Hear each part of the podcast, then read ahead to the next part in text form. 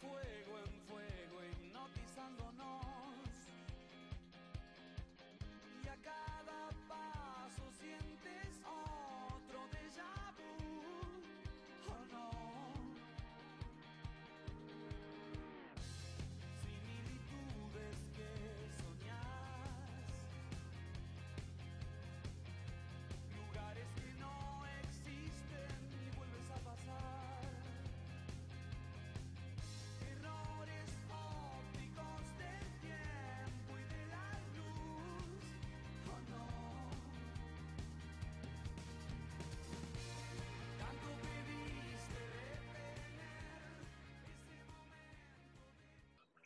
Bueno, buenas tardes. Aquí estamos nuevamente, como todas las semanas, juntándonos con ustedes para, para comunicarnos, para conectarnos, para, para tener ese puente que nos une semana tras semana.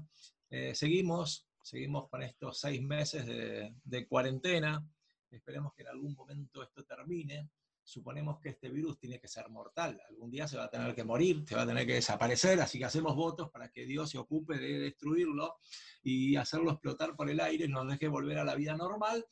Y bueno, eh, y poder disfrutar de los abrazos, de los besos, de los encuentros, como hacíamos antes, ¿eh? y no solamente dentro del núcleo familiar, porque más allá de que la familia, lo más importante, todo muy lindo, pero a ver, hay un mundo después de la familia, entonces hay que, hay que empezar a, a recorrerlo. Así que bueno, eh, mi nombre es Miguel Odierna, conduzco este programa que se llama Y ahora qué hacemos, que va por FM Marín 90.5, gracias a la Unión de Padres. eh, del Colegio Marín y gracias al Colegio Marín que por supuesto este, como capitán del barco hace posible que toda la semana lleguemos a ustedes y les voy a presentar a mi compañero de ruta quien llegó primero, ya seguramente algunos se van a ir incorporando, Rolfi González a quien le doy la bienvenida. ¿Cómo te va Rolfi? ¿Todo bien? Bien, ¿qué tal? Buenas tardes. Acá estamos en una nueva edición de nuestro programa y ahora qué hacemos. Eh, la verdad que bien contento. Arrancó la primavera ayer. eh, estamos Vale, grabando maravilla.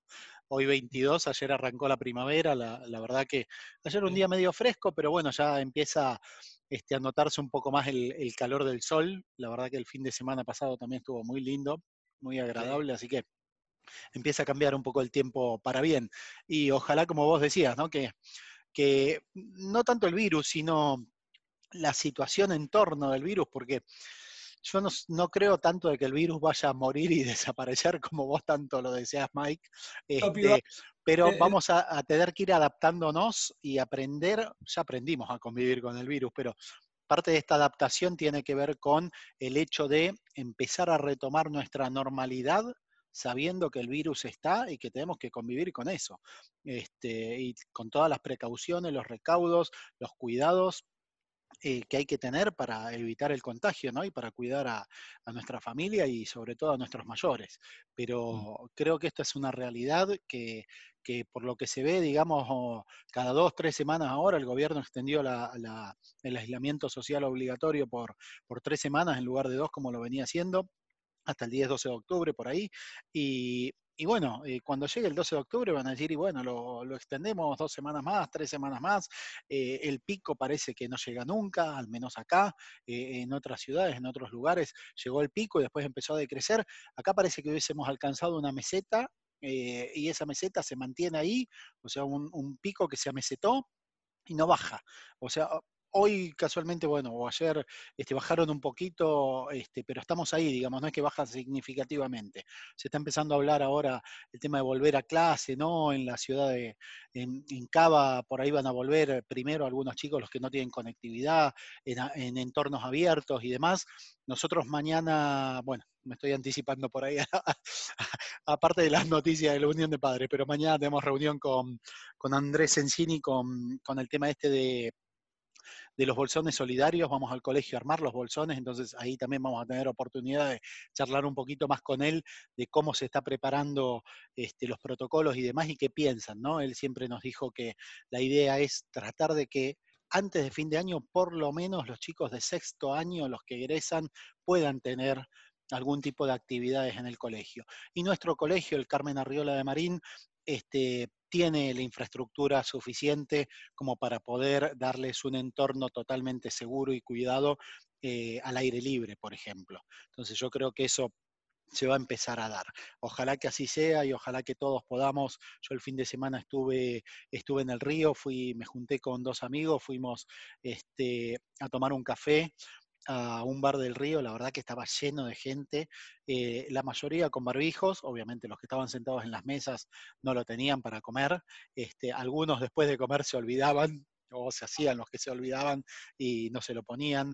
Eh, la gente que andaba transitando, la verdad que casi toda con barbijos, pero había mucha gente, hay necesidad de salir, de, de estar al aire libre, sobre todo los chicos, de que los chicos puedan salir a disfrutar el sol, el verde, el aire, este, y la verdad que es algo necesario. Este encierro llega un momento, todo tiene un límite, eh, como bien vos decías, eh, si bien la familia es muy importante, pero también es importante todo el resto, ¿no? De, nuestra vida social, de poder salir, abrazarnos, disfrutar eh, el, entorno por afuera de, las cuatro paredes que, nos rodean.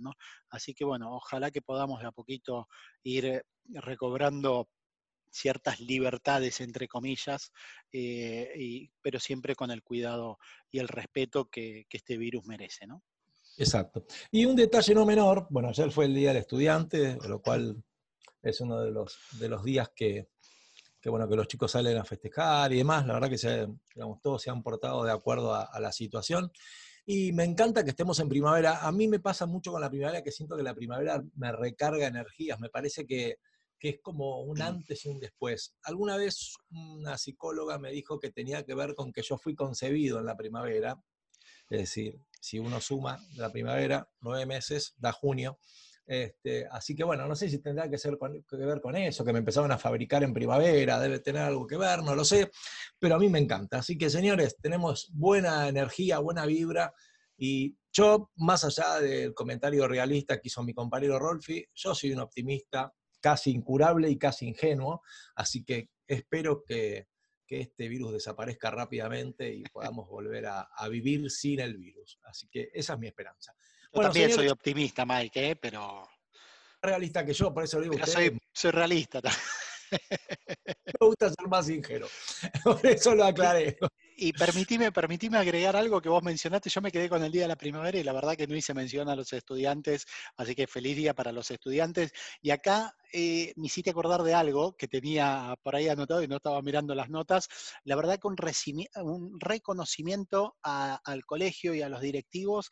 Eh, que les mandaron a los chicos de sexto año el día de ayer con motivo del Día del Estudiante, les enviaron a la casa de cada uno una pequeña torta o un, algo dulce Mirá. con el número arriba como una velita este, con el 101, que son la camada 101.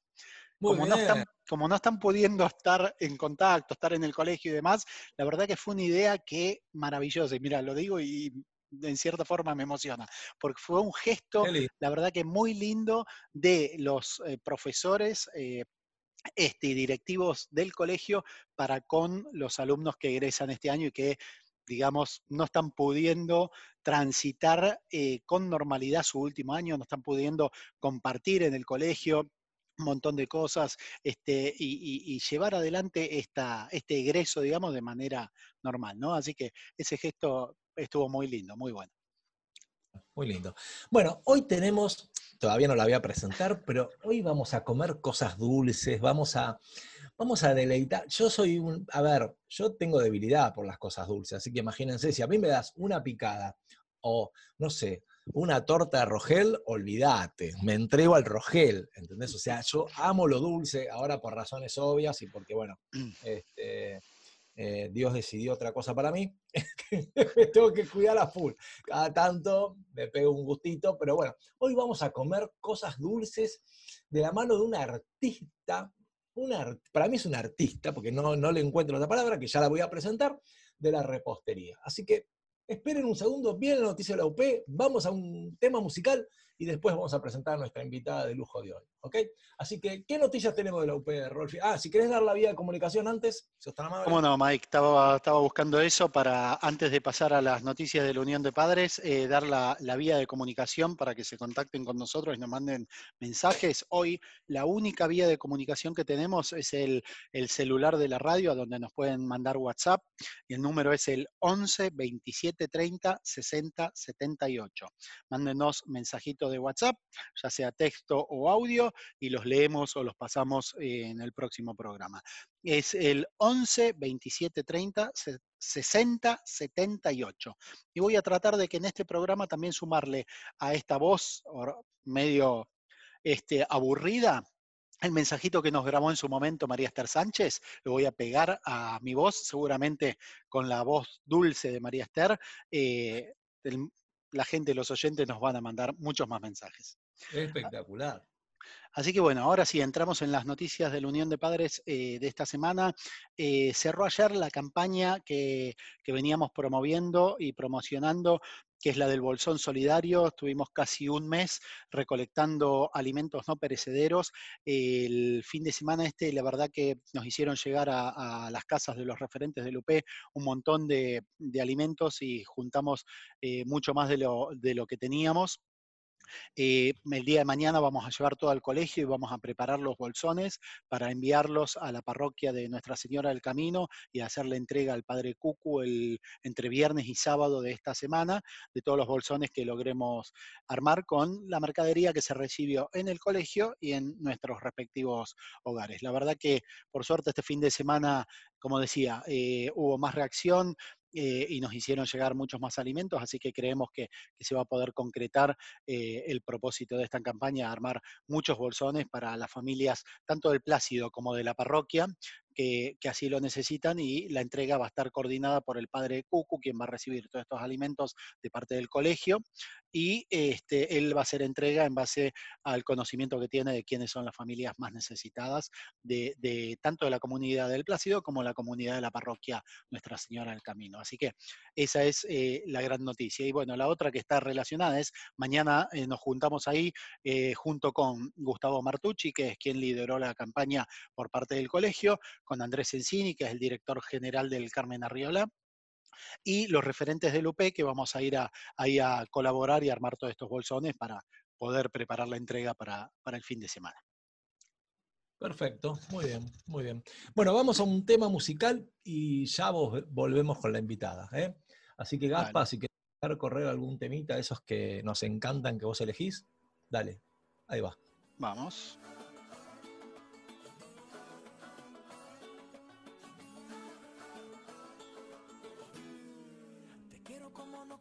Te quiero porque eres natural, porque no hay que tocarte con guantes, ni hablarte sin primero pensar. Y en mi soledad, cuando quiera yo salir a buscarte, cuando miras a la luna y no está, cuando lleguen los humanos a amarte, mira, dejaré la vida pasar. Cuando tengas la intención de casarte, cuando sepas que ya no puedo más, besarás con esa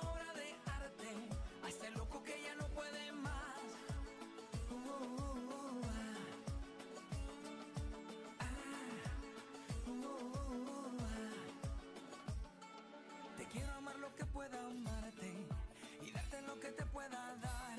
Las flores y las cosas de antes, la vida que aún está por llegar y en mi soledad. Cuando quiera yo salir a buscarte, cuando miras a la luna y no está, cuando lleguen los humanos a amarte, mira, dejaré la vida pasar. Cuando tengas la intención de casarte, cuando sepas que ya no puedo más, besarás con esa obra que ya no puede más. Uh, uh, uh, ah. Ah.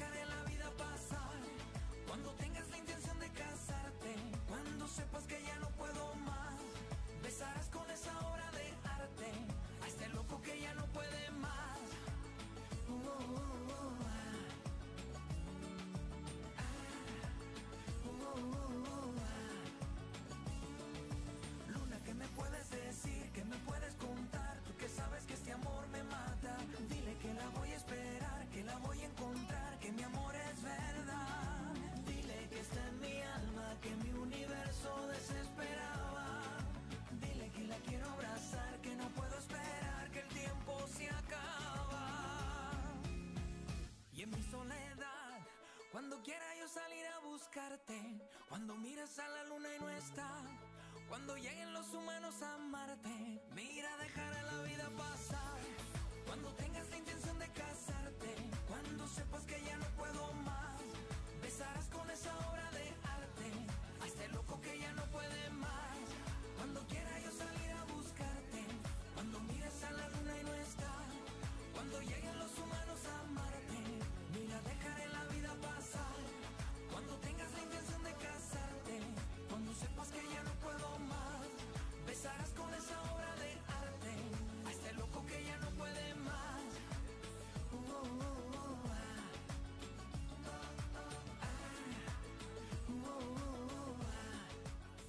Bueno, señores, aquí estamos. Empezamos, empezamos la primavera de la mejor manera que se puede empezar, que es comiendo algo rico, ¿eh? empezando a deleitarnos con cosas maravillosas que tienen que ver con lo dulce. Yo pensaba, para mí ella es una artista por las cosas que veo que hace, tiene, tiene, eh, no se me ocurre otra palabra, o sea, es arte lo que hace, porque, porque más allá de hacer cosas muy ricas y, y- lo dulce de una manera fantástica, eh, el, el arte que tiene, la capacidad que tiene de crear y de, y de, y de armar, no sé, tortas temáticas, tortas clásicas, bocaditos, no sé, lo que se te ocurra, todo, todo, tiene una capacidad y tiene una, digamos, un talento increíble, ¿ok? Tiene un sitio en Instagram, eh, que ya vamos a saber cuál es, donde aparece repostería artesanal. Eh, a ver, ¿qué, yo pensaba, ¿qué, ¿cómo podríamos definir a una repostera o un reporte- repostero? Eh, supongo que es el oficio de, preparar cosas dulces, de repostería y decorarlos, ¿no? Me parece que tiene que ver con eso. Eh, algunos llaman pastelero también. No sé, y tiene que ver con estas cosas ricas, galletitas, este, no sé, tortas, chocolates, confitería, bueno, no sé, de todo. Así que la voy a presentar, eh, voy a presentar a nuestra artista de hoy, que me está mirando con cara de qué tipo exagerado, pero yo me hago responsable de todo, así que bueno, no te preocupes. eh. Los íntimos le dicen Loli, ayer le vamos, a, le vamos a felicitar, vamos a felicitar porque ayer cumplieron 24 años de casados eh, con nuestro amigo, con nuestro entrañable amigo El Uru. Yo digo El Uru, ya la gente sabe de qué se trata. eh. Eh, 24 años. Hoy no dura nada 24 años, así que es, un milagro esto. No, hay, no dura nada, nada dura 24 años, así que es maravilloso. ¿eh? Así que les voy a, les voy a presentar, eh, los íntimos le dicen Loli, y el nombre de ella es Lorena Gasparri. Así que bienvenida, Loli, a nuestro programa. ¿eh? La mujer del uruguayo Sosa. ¿Cómo andás, Loli? ¿Bien? Hola, buenas tardes. Bueno, muchas gracias por semejante introducción. Eh, me queda un poco grande. No. Yo soy más, Responsable. más tranquila, digamos, pero bueno, este, vamos a, a llevar adelante esta entrevista. Bueno, Loli, por bienvenida. Muchas gracias. Eh, la verdad que es un, es un placer este, tenerte con nosotros. Yo estoy impactado, he visto cosas en Instagram que haces y no lo puedo creer. Me digo, qué sé yo, a ver, yo no puedo tocar el timbre, imagínate verte hacer cosas así, me parece lógico, no, no. Eh, la primera pregunta que te hago es la siguiente. Yo voy, a, voy a, a decirte cosas que se dicen y vos me dirás si eso es un mito o no. Es cierto que es mucho más riguroso en cuanto a la manera de proceder cuando uno genera algo que tiene que ver con, con- lo dulce, con las tortas, con, con galletitas, con todo, que lo salado. Es decir, la cocina que tiene que ver con lo salado es más benévola si hay un error, si hay un margen de, bueno, le pifié en esto, en esto no estuve exactamente tal cual como tendría que haber estado. Digamos, es más fácil reparar lo salado que reparar lo dulce. ¿Esto es un mito o es real? Bueno, mira, para mí es real, absolutamente. Eh, la pastelería siempre se dice que es un, un, digamos, un, un tipo de disciplina que tiene que ser muy precisa. Eh, nosotros los pasteleros, reposteros, como quieran llamarnos, eh, la balanza es como el primer elemento fundamental que tenés que tener eh, y todo va por peso. Eh, es muy difícil, digamos, eh, llevar adelante una receta de memoria y sin este tipo de herramientas. Tampoco los que son con, con unos tipos así como, "Eh, más o menos, no, ese más o no, menos. no, no, no, no existe. O sea, eso de a ojo, viste que vos haces algo, una comida salada, y sí, más o menos, le pongo un poco de esto, un poco de lo otro a ojo. Bueno, en la pastelería eso no sucede, porque cada alimento, ca- cada ingrediente que uno usa para elaborar los alimentos, eh, trabaja químicamente con el otro, en función del otro. Entonces, al entender uno cómo trabajan, eh, justamente si yo le pongo más azúcar, el resultado que voy a tener no es el mismo. Entonces, si yo no la peso y la hago más o menos a ojo y tengo un desvío respecto a la receta original, eh, me puede salir otra cosa. Lo mismo que si yo trabajo por volumen, más o menos, digo así, pero no lo pesé, si el ingrediente está eh, más homogéneo, más compacto, entra más y, y el peso es diferente. Entonces también me puede alterar la receta final. Claro. Entonces eh, es muy importante. A mí me gusta mucho seguir eh, a grandes maestros que yo sigo hace mucho tiempo, eh, que son más que nada casi químicos, digamos, ¿no? Como que trabajan mucho en la química de los ingredientes y de los alimentos. Cuando uno empieza a entender cómo funcionan los ingredientes y cómo trabajan uno con otro, y por qué uso uno y no uso otro, o qué me cambia al usar determinado ingrediente respecto a otro, ejemplo, no sé, algo básico, azúcar, que hay un montón de tipos de azúcares, eh, cuando uno empieza a entender eso es cuando uno puede empezar a trabajar las recetas eh, para lograr un producto mejorado. Claro, porque yo, te preguntaba esto porque yo veo que cuando eh, alguien está preparando algo dulce, es como si tuviera una presión extra, hay como un sufrimiento de, por ejemplo, haces unos brownies, que da la sensación, da la sensación, no, no digo yo porque no sé hacer nada de eso, pero quiero decir, pareciera algo sencillo, pero cuando se le pasan, vos decís, ah, no, me quiero matar, se me pasaron, y se transforma en una madera eso. Digo, en, lo, en, lo, salado, más o menos lo puedes arreglar, qué sé yo, me parece a mí, ¿no? Este, me parece que sale más o menos, digo, hay algo de eso, ¿no? Sí, aparte, por ejemplo, vos decís un brownie, bueno, hay un montón de recetas de brownie, ¿no? Pero más allá de la receta que uses, eh, hay tipos de chocolates que podés usar y tipos que no. Entonces, usas un chocolate eh, que son en polvo, por ejemplo, el cacao en polvo, bueno, si tiene azúcar o no tiene azúcar, va a trabajar distinto en la receta. Si usas un chocolate de tableta, depende del componente graso que tenga, va a trabajar distinto en la receta. Entonces, todo eso es importante. Por eso yo a lo largo de, todo el, digamos, el tipo de productos que fui desarrollando, lo que fui haciendo es eh, probar distintas recetas y quedarme con la que más me gustaba. Entonces fui trabajando de esa manera. Entonces yo ya tengo mi propio recetario, donde en algunos casos modifiqué algunas cosas, en otros tomé recetas que ya venían, digamos, ya como originales, este, de esa manera, y yo en general no suelo cambiarlas, salvo que, bueno, de curiosa empiezo a probar otras cosas y digo, bueno, quizás esto lo puedo mejorar. Pero si no, como que las recetas básicas yo las, eh, las mantengo desde que empecé porque fui probando distintas y creo que eso es un poco eh, parte, digamos, del capital que uno tiene, ¿no? Como profesional de este tipo de, disciplina. Es decir, bueno, yo he probado distintas cosas y finalmente elijo quedarme con esta o modifiqué para quedarme con esta. Eso como lo que sería la receta básica, claro. más allá del diseño. Y cuando vos cocinás, Loli, ¿necesitas concentración absoluta o ya lo haces, digamos? Sí, total. Total, necesito concentración total. O sea, yo puedo estar conviviendo obviamente con mi familia, hoy en día es una realidad que nos toca a todos, ¿no? Eh, pero esto hace que, por ejemplo, determinadas cosas que yo las hago de noche cuando estoy sola. Mando a todos a dormir, eh, incluido el Uru, y, me tengo que concentrar, tengo que estar sola. Pero si en ese momento eh, te interrumpe uno de los chicos, te sonó el teléfono, te tocaron el timbre, o X cosa pasa, la receta es muy probable que este, vaya camino este, a algo que no está tan bueno. Por ejemplo, no sé, macarón. Macarón, que es un producto de pastelería que ahora está este, súper de moda, eh, y tiene todo un proceso que es tan meticuloso que uno tiene que estar concentrado y atento al 100%. Si te pasaste un poquito en el almíbar que usás para el merengue, ya el resultado no es el mismo. Claro. Entonces, bueno, uno tiene que, lidiar con eso, ¿no? Después hay otras cosas que no. Yo puedo tener a mis hijos haciendo la tarea en la cocina y yo mientras voy preparando una masa, por ejemplo. O voy preparando una mezcla base para una torta pero después hay otras cosas que sí, y sobre todo lo que es decoración también, yo como que necesito estar casi sola, te diría, ¿no? Este, como concentrarme, es como que es un momento donde uno eh, ya perdés noción del tiempo, ¿no? Estás trabajando y te pueden pasar las horas y no te diste cuenta que estás metido en eso y hasta que no, no, no, lo terminás, este, no, no te conectaste, digamos, con todo lo demás. A mí me pasa eso. Y Loli, este, este gusto por, la repostería, ¿tiene que ver con tu infancia, tiene de toda la vida? ¿Un día, digamos, eh, lo descubriste a través de otra cosa? ¿Cómo, contanos un poquito eso. Bueno, em, hay varias cosas. Yo soy licenciada en publicidad.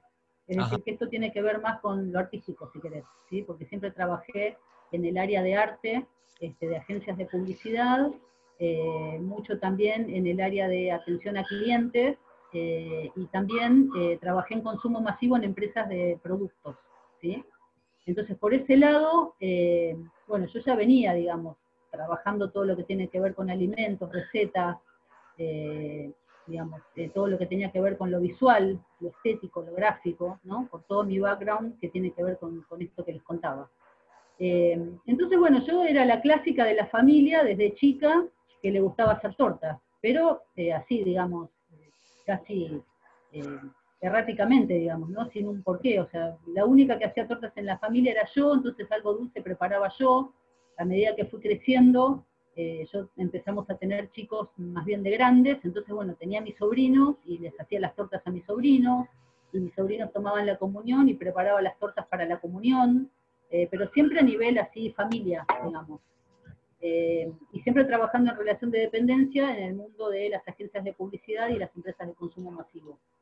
Y bueno, el último trabajo que tuve en agencia, allá por el año 2013, ya la última etapa, digamos, eh, me quedé sin trabajo eh, por una reestructuración que hubo, porque se fue el, cliente para el que yo trabajaba se fue a Chile y entonces, bueno, la estructura de la agencia medio que se tuvo que disolver.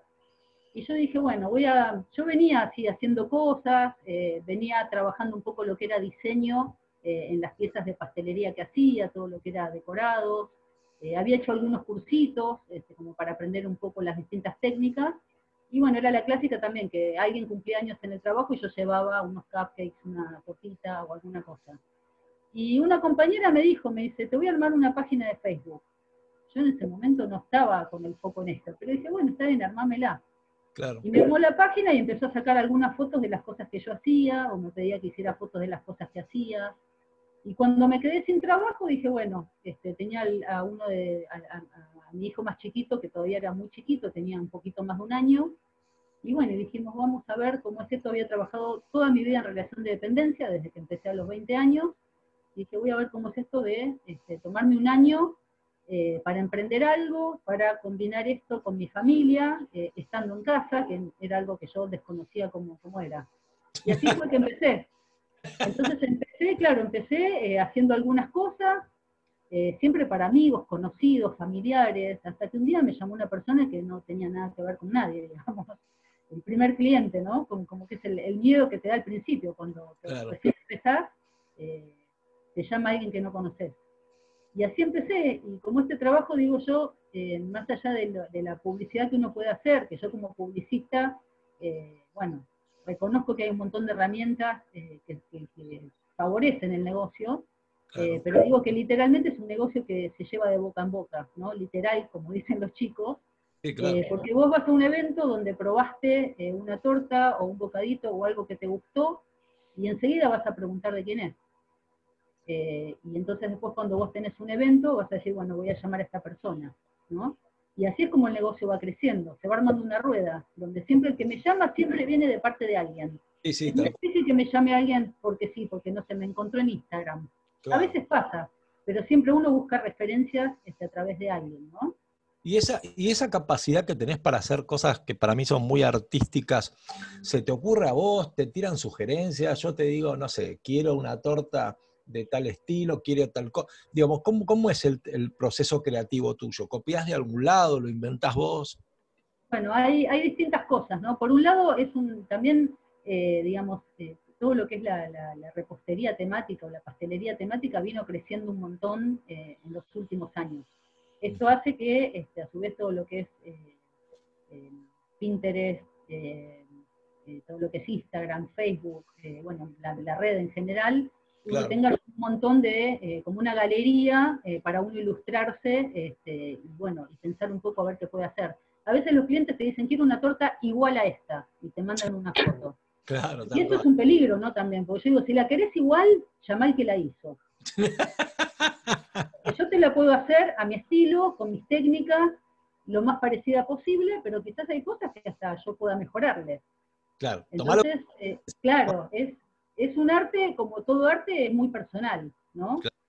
Eh, Entonces, bueno, y, a mí también otra cosa que yo digo es, cuando a mí me mandan, no sé, una foto de la torta con las orejas del ratón Mickey, a mí es algo que me mata eh, desde la creatividad, ¿no? Porque uno no puede innovar demasiado en eso. A mí lo que más me gusta es cuando ya clientes que yo tengo de hace tiempo me dicen, lo dejo en tus manos, yo me olvido.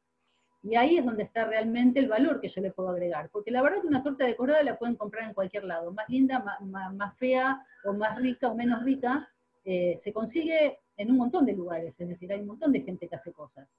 El tema es cuando uno le puede aportar valor a eso. ¿no? Exactamente. el manejo que uno hace de la técnica, desde también digo, esto tiene mucho que ver con mi background publicitario, ¿no? Desde lo que es conceptualizar una idea. Eh, cuando a mí me hacen un pedido, yo lo primero que hago es preguntar, contame qué tipo de evento es. Contame quiénes van a estar en ese evento. Entonces quiero saber si es un cumpleaños, si es una boda, eh, una fiesta de 15, lo que sea. ¿Quiénes van a estar? Hay más adultos, hay niños, y ahí yo empiezo como a, pensar ideas, ¿no?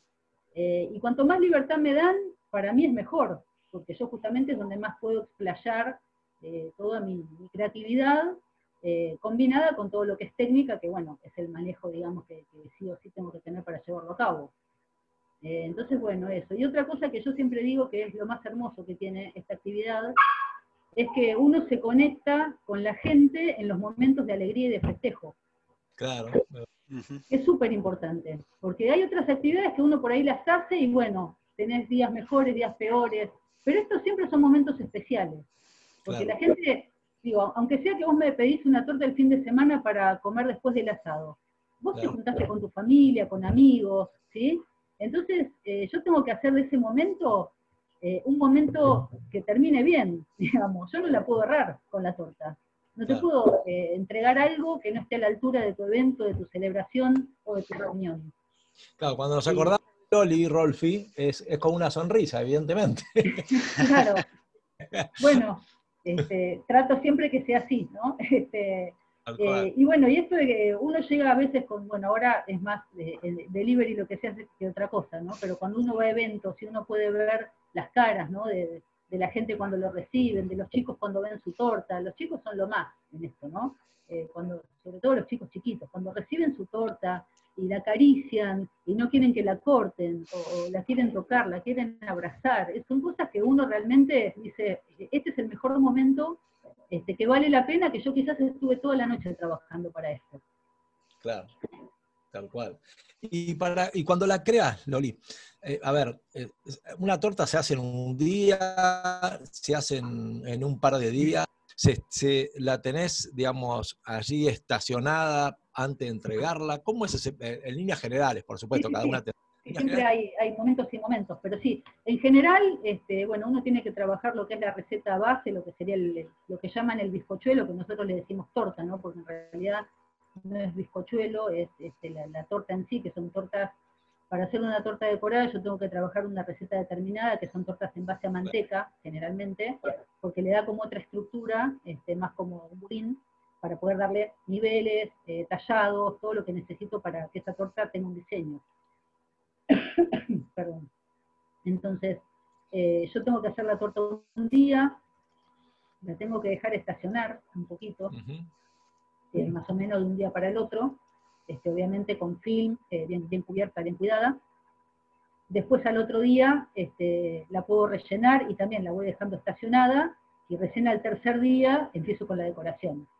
Ah. No quita esto que yo puedo, quizás apliques o cosas que van en la torta, las puedo tener previamente trabajadas. Pero lo que es el armado en sí, más o menos dos días después de que la torta se horneó, es lo mínimo. Ajá. Y, después, antes de entregarle la torta a tu cliente, en general la tenés lista en tu casa, digamos, a ver, como si te dijera, si la entregas a la mañana, como para que haya un tiempo también de que, de que esa torta se estacione o no necesariamente, digamos? Idealmente eh, la puedo tener lista tres días antes, ah, si quiero. O sea, la torta decorada es una torta que no va a heladera, en general, si es torta de, digamos, con pasta, que se decora con pasta, y puede estar eh, tranquilamente, se usan rellenos que son aptos para estar a temperatura ambiente, así que puede estar hasta cinco días, siete días, te diría, me ha pasado de eventos que por algún motivo los han postergado y el cliente se quedó con la torta una semana eh, y no pasa absolutamente nada. Y obviamente cuidamos todo el tema ¿no? de bromatológico, de que todos los eh, rellenos y todo lo que uno le pone sea algo que, que no tenga ningún inconveniente con este, que se vaya a deteriorar. Eh, la verdad es que muchas veces termino de poner el último aplique y estoy saliendo en el auto a entregarla, ¿no? Esto es parte de la dinámica del negocio, este, que uno se tiene que adaptar. Y después otras veces que son trabajos más complejos, este, de tortas que requieren traslado, que quizás tienen muchos pisos, se pueden armar eh, en el lugar del evento. ¿no? En algunos casos me ha pasado, un cliente que yo tengo este, tiene un lugar de eventos en, el Delta, en la isla, eh, entonces bueno, una vez tenía que llevar una torta de cuatro pisos, llevé los cuatro pisos por separado y la ensamblé en el lugar, obviamente trabajando con tiempo, ¿no? El evento era la noche, fui al mediodía, eh, bueno, y la termino de armar en el lugar, todo lo que es decoración, porque bueno, en una lancha es complicado trasladar una torta. Bueno, ahora vamos a. Rolfi, ¿me puedes eh, servir una porción eh, mientras vamos a un. ¿Cómo no? ¿Cuál, cuál te gustó? Eh, no, o sea, cualquiera. cualquiera me parecen fantásticas, no hay ningún problema. Así que mientras nos comemos una tortita con Rolfi y, Lori nos indica qué tiene cada una y demás, todo esto de manera virtual, vamos, a, vamos a, escuchar un tema de, de la mano de Gaspa y ya volvemos. Ahí está. Dale.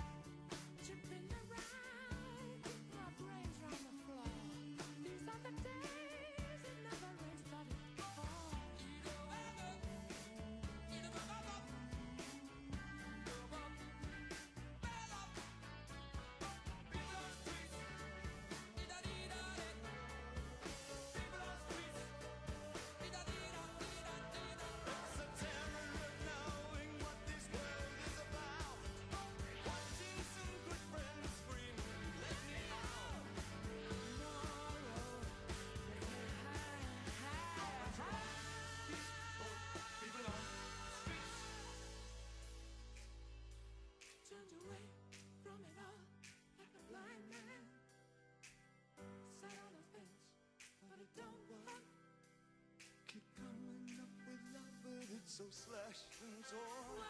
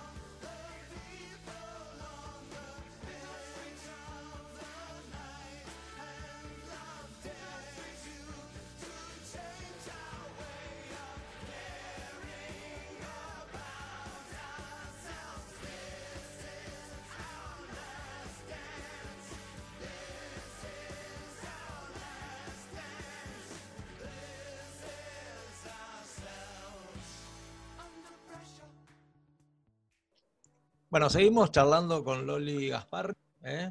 Espectacular lo que hemos comido, la, torta que hemos comido, no se puede creer. Eh, y seguimos charlando un ratito con ella. Eh, Loli, viste que ahora, bueno, ahora, hace un tiempo aparecieron como un boom, apareció un boom enorme en la tele, en los medios de comunicación, de bueno, todo el mundo cocina, todo el mundo hace repostería, todo el mundo, todo, gourmet, todo, todo, todo. Parece que han invadido este, todo el tema que tiene que ver con lo, culinario. Eh, cuando uno algo maneja del rubro, se da cuenta quién es un chanta, quién está ahí porque es mediático, ¿no? O sea, no te voy a pedir nombres, nada por el estilo, no es nuestro estilo, pero sí, digamos, ves que hay un poco de poesía en todo esto, ves que hay gente que versea un poco, que es más mediático, que tiene conocimientos, o, o en general ves que la gente que está a cargo de eso, me refiero a los cocineros, a quienes están a cargo de, de este tipo de concursos y más, entienden el tema como línea general. ¿Qué podrías decirnos? Sí, bueno, yo tengo gente que sigo desde hace mucho tiempo y que para mí son este, referentes ¿no? en, el tema de la pastelería.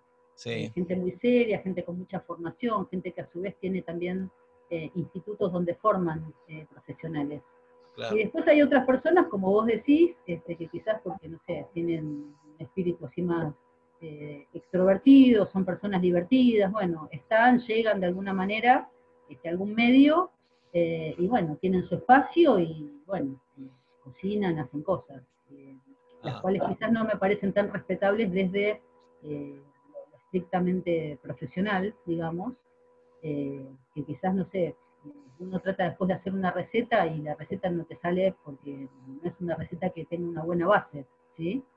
Exacto. sí, hay, hay, de todo, como en todos lados. Este, ya que hay gente súper respetable, eh, que por suerte está en los medios y por suerte tienen eh, esta capacidad de enseñar también, ¿no?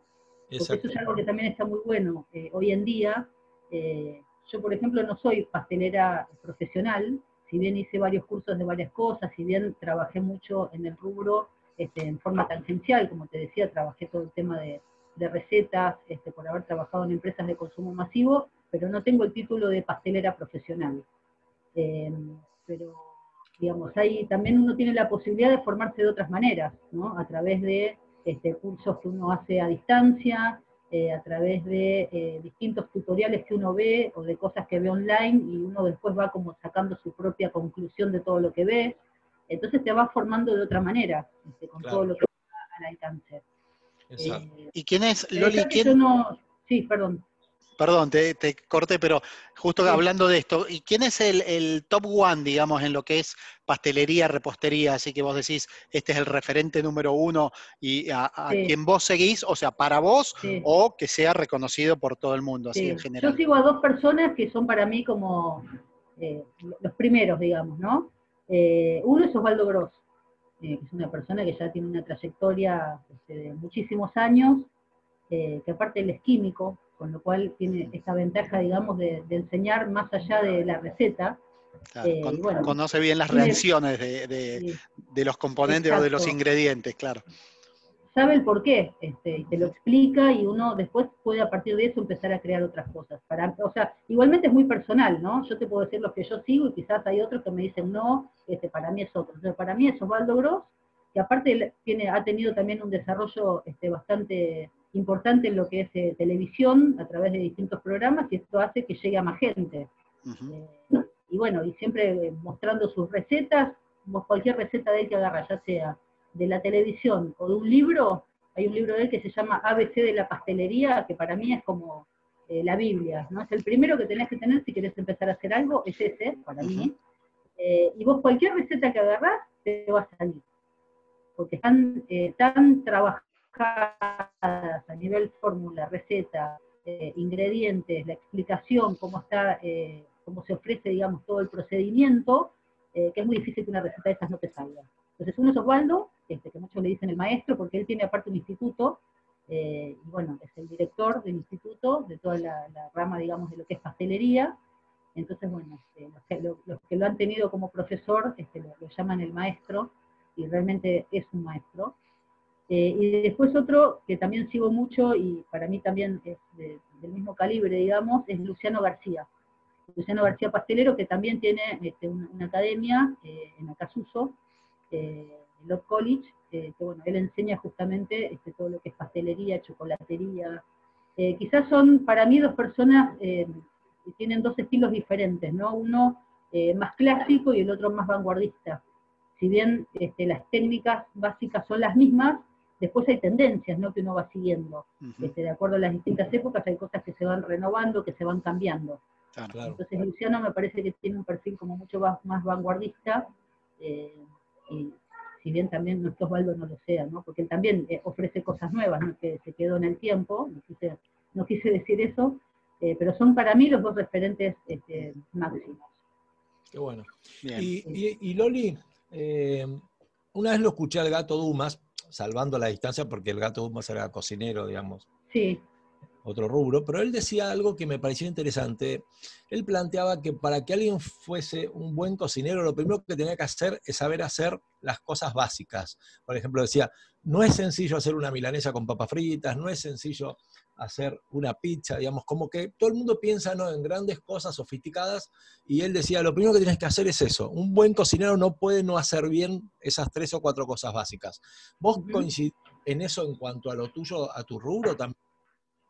Sí, sí, sí, totalmente. Como te decía, hay, eh, digamos, cuando uno habla de, repostería temática, o sea, yo tengo como dos ramas, ¿no? En las que trabajo. Uno tiene que ver con la pastelería más clásica y otra todo lo que es temático.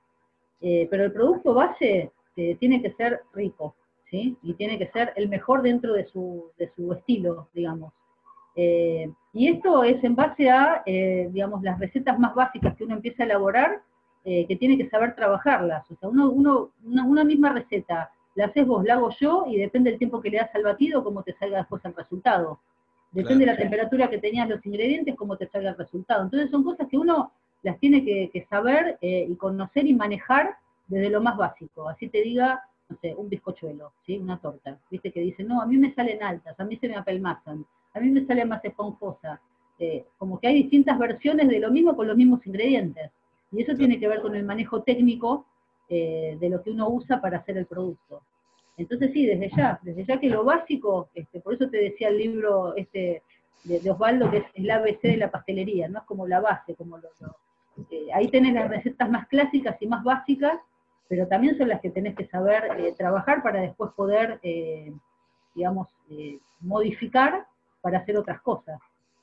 Y sos muy... Estoy de acuerdo y sos muy exigente en cuanto al material que utilizás, o sea, a ver, la manteca, tiene que ser una manteca determinada, no es que, bueno, en manteca lo manejamos y, digamos, en eso hay que ser muy, muy rígido.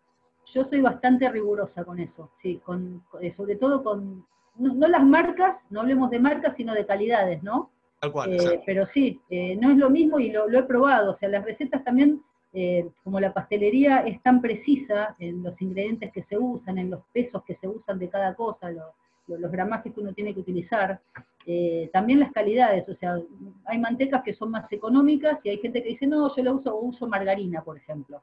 Dicen, no, no, yo la receta, la, masa de galletitas la hago con margarina. Yo no critico al que lo haga, pero yo eh, me siento mejor, digamos, y más cómoda trabajando, por ejemplo, en el caso de la receta de, de la masa de galletitas la hago con manteca y con manteca de buena calidad. Eh, porque después creo que el, producto final eh, se siente la diferencia, ¿sí? Se siente.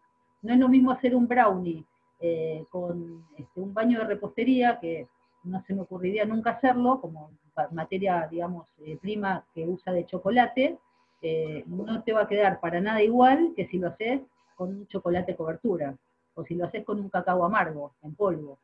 Eh, entonces, bueno, para mí hay muchísima diferencia. Eh, y bueno, a veces también la gente es como que se deja llevar por lo estético también, porque es una torta que está linda terminada, o se ve linda, eh, o una torta temática, ni hablar, ¿no? Puede estar impecable, pero si la receta no es rica, a vos lo único que te queda que era una linda torta. Pero al momento de comerla decís, bueno, la verdad que no estaba tan buena. Y tiene que tener como ese perfecto equilibrio, ¿no? Entre lo rico y lo lindo, o lo estético. Se tienen que dar las dos cosas. Loli, te voy a presentar a la presidenta. A la presidenta. Hola. no Hay mucha ansiedad por ahí, hay ¿eh? mucha ansiedad. ¡Qué presión! Duermo desde que sé que va a llegar. La estoy esperando como si fuera un hijo, no sé. Muy bien. Pero, Muy bien, Vamos muy bien. full. qué genio. ¿Qué Sí. Que es un artista. Si se puede, no sé cómo se hace para comerse lo que vos hacés, porque debe ser como una especie de sacrilegio. Te da pena. ¿Verdad que sos un artista? Te lo dije y te lo vuelvo a decir. Sos una genia Bueno, muchas gracias. lo que haces. Gracias. ¿Cómo- ¿Cuánto tiempo te lleva? No sé, capaz que ya te lo preguntaron, pero horas, horas y horas. Yo le decía este, que a veces hay momentos donde uno se mete tanto en el trabajo que las horas pasan y no te das cuenta. Claro. Realmente lleva mucho tiempo, pero es tiempo, yo digo, nada más lindo que trabajar apasionado en lo que uno hace, ¿no? Hay pocas personas por ahí que tienen ese, ese, ese privilegio. Eh, Sí. Y a mí me pasa eso, que yo me apasiono tanto que para mí el tiempo puede pasar y no me doy cuenta. Eh, Y- después, bueno, cuando ves el producto terminado, eh, y como también les comentaba, cuando ves la reacción de la gente cuando recibe tu producto, ahí es, es donde decís, bueno, ya está, valió la pena todo, ¿no? Valió la pena todo, la dedicación, el tiempo que le... que A la- A la homenajeada y te lo voy a mandar. Porque muy bien. Muy bien, muy yo. Sos muy una bien. gracias, sos una genia, una genia. Perdón, una ¿no le vas a mandar un saludo al Uru? Ay, perdón. Ah. Ah, no, no. A ver si está ahí. ¿Está Ahí. papá? eh, al compatriota. Sí. Uru, eh, a, ver si, a ver si te puede saludar. Ahora va a pasar. Qué grande. Te están buscando, papá. Ahí viene, ahí viene. ¿Cómo ellos, viste, Rolfi, cómo, cómo, cómo este, se cuidan los Uru, viste, entre ellos? Es una ¿Viste? cosa. Porque, porque es como una especie de privilegio ser uruguayo y encontrar otro uruguayo es otro privilegio. Vos sabés que la primera vez que ella vino al bajo, yo estaba jugando con el Uru. eh, Lo, lo miraba al Uru como diciendo, ¡Vamos! ¡Aguante la Vamos arriba el Uruguay, Carolino. Vamos la celeste. vamos! Pero viste que para irse para allá no es cualquiera que se puede ir. Como 400 mil dólares tenés que tener para irte. Olvidate, igual que nosotros, los que viven, va, nosotros, igual que los que viven allá, que viven todos, ah, me todos así. asustaste, digo, ¿dónde tenemos ese dinero? Pensé que... Qué grande, impresionante. Bueno, ahí te felicito porque, bueno, vos no tenés nada que ver, pero ¿Cómo, cómo, cómo? bueno, quizás, él no tiene nada que ver. quizás es el Uru el creador y... No. Es el que No, motiva, el, no. ur- el Uru es el que motiva. La David, Claro. sabelo. O de las tortas. Ahora, ya que está el la- ahí, Loli, ¿el Uru es creativo? ¿Vos le tirás una manteca, un dulce de leche, algo? ¿Te inventa algo o está más para jugar al fútbol? Eh, está más para comer asado. Qué raro, el mal del bajo. No está siendo justa porque en dulce no te digo Alguna nada. cosa me ha hecho, alguna No, vez no, me ha ayudado. ¿Vos, hablas solo de cosas dulces, Miguel? Sí, yo amo las cosas No, dulces. si por- estás No, hablando, digo, ¿vos estás hablando solo de cosas dulces? Perdón, Porque perdón. si es de cosas de cocina, yo te resuelvo una cena con, sí. con una suela de zapato, unos cordones y una lapicera. no, unos campeones, con unos campeones, 10 puntos. Los Los campeones, campeones. ¿cómo? Los campeones a la, a la provenzal. Yo te, te voy a contar dos cosas, Uru, y, y ya te liberamos. Cuando la primera vez que vino al bajo, ella le llamó la atención. Primero, digamos, la manera que vos tenías de hablar, porque te imaginas que te, sacó el toque, este, el charrúa. Y segundo, las 324 peleas que nunca sucedieron. ¿Viste la de te agarro, vení, no sé qué? Y nunca sucede. Estabas en el arco, estabas en el arco enojado por algo que sucedía en otro lado, pero y, y decía, lo mato, lo mato, pero no, no- estaba solo. Agarrame que lo mato, y estaba solo. Era yo en el arco. Raro, pero bueno. al otro como malo. Alguna, alguna rabieta me ha agarrado, gracias a Dios. Nunca, nu- nunca llegó a mayores en el bajo, ¿viste? Porque somos gente toda grande y que nos queremos todos. yo que Pero- pienso que si llegas a ese nivel de enojo es porque está todo mal. Eh, me sorprendió que cuando terminó el partido estaban todos abrazados, eh, así. Yo no lo podía creer, digo, por Dios, estos pibes drenan todo lo que tienen y después son divinos. Y bueno, esa es la, de eso se trata. La catarsis. Claro, te digo que es la terapia más económica que existe en el mundo. Tal- Chao. Y más sana. sí, sí, para Bueno, los chicos, ¿eh? y tengo que prestar atención a mis hijos. eh, un ratito. El que está de la computadora aquí. Sí, yo también me voy a cocinar. Bueno, los quiero mucho. Cuídense. Chau, chau Loli, genia. Chao. Hasta luego. Qué grande, qué grande. Loli, Loli, siguiendo, siguiendo con el tema este de, de los cuidados, digamos, eh, que hay que tener no solo con los productos, sino la, la otra contraparte muy importante, obviamente, es el horno. Tenés que tener un horno que funcione a la perfección, que, que gradúe bien la temperatura y que además de todo eso, que vos lo conozcas muy bien, ¿no? Sí. Eh, yo, en realidad, se puede empezar con cualquier horno. O sea, con el horno tradicional, digamos, podés empezar haciendo cosas. Después, obviamente, como todo, este, cuando uno se va especializando, empiezas a necesitar herramientas más precisas o más poderosas de las que tenés. Eh, en el caso del horno, por ejemplo, yo tengo un horno que lo uso solo para la pastelería, ¿no? que me lo compré solo para esto, eh, que es un horno eléctrico, y bueno, este, sí, es fundamental conocer los tiempos, eh, las temperaturas, ayudarse con otros instrumentos de medición, este, porque el- quizás el, el reloj del horno te puede marcar una temperatura, pero adentro es otra, depende en qué lugar, y eso depende mucho de lo que estás haciendo eh, qué requerimiento tiene y bueno, controlar justamente el calor, controlar los tiempos, este, y después cuando lo sacás, estacionar las cosas y todo lo que es. Pero sí, uno va, después, a medida que uno va pudiendo, va invirtiendo en, nuevas herramientas de trabajo, ¿no? Y Loli, una de las cosas que a mí, a mí me pasa, digamos, eh, a diario con mi profesión, y, y he conversado con muchos que, que le da la misma sensación, es, es difícil a veces decodificar lo que el cliente quiere. O sea, el cliente capaz que viene con una idea y de pronto vos empezás a preguntar y te das cuenta que en realidad tiene otra en la cabeza, pero quizás no lo sabe expresar, quizás no se le ocurre, quizás... Digo, ¿hay un trabajo tuyo en ese sentido de, de codificar lo que quiere? Sí, sí, eso tiene también mucho que ver con, por lo menos que yo capitalicé mucho la experiencia mía en el área, digamos, de trabajar eh, con clientes, ¿no? En otros trabajos, como por ejemplo en agencias de publicidad, donde yo este, trabajaba mucho con el cliente y traía los pedidos a la agencia y me ocupaba de que eso dentro de la agencia se llevara a cabo en una determinada campaña, por ejemplo. Claro, claro. Hay que escuchar mucho, a veces te digo, te pasa que te traen una foto y te dicen quiero esta torta. Sí, Entonces vos lo que tenés que entender un poco es eh, por qué esa torta y no otra quizás. Porque como te decía, eh, quizás hay tortas mejores de la que te muestra el cliente. Y yo personalmente, cuando no me gusta, no me puedo involucrar personalmente con, con ese objeto, la verdad que prefiero no hacerlo. A mí me ha pasado que me dicen, mira, quiero eh, una torta así.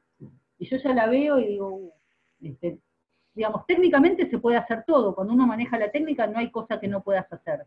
Pero Claro. después hay cosas que te involucran más o menos a vos, ¿no? Con, con eso. Eh, y realmente me han presentado, por ahí me han mostrado fotos de cosas muy feas, eh, pero muy feas que ya, digamos, que digo, yo no, no puedo, digamos, no es que me creo lo que sea, pero eh, no me puedo involucrar con esto, porque no, no puedo, no, no podría estar dedicándole tiempo a algo que después no lo puedo mostrar, que no me puedo sentir orgullosa de mostrarlo.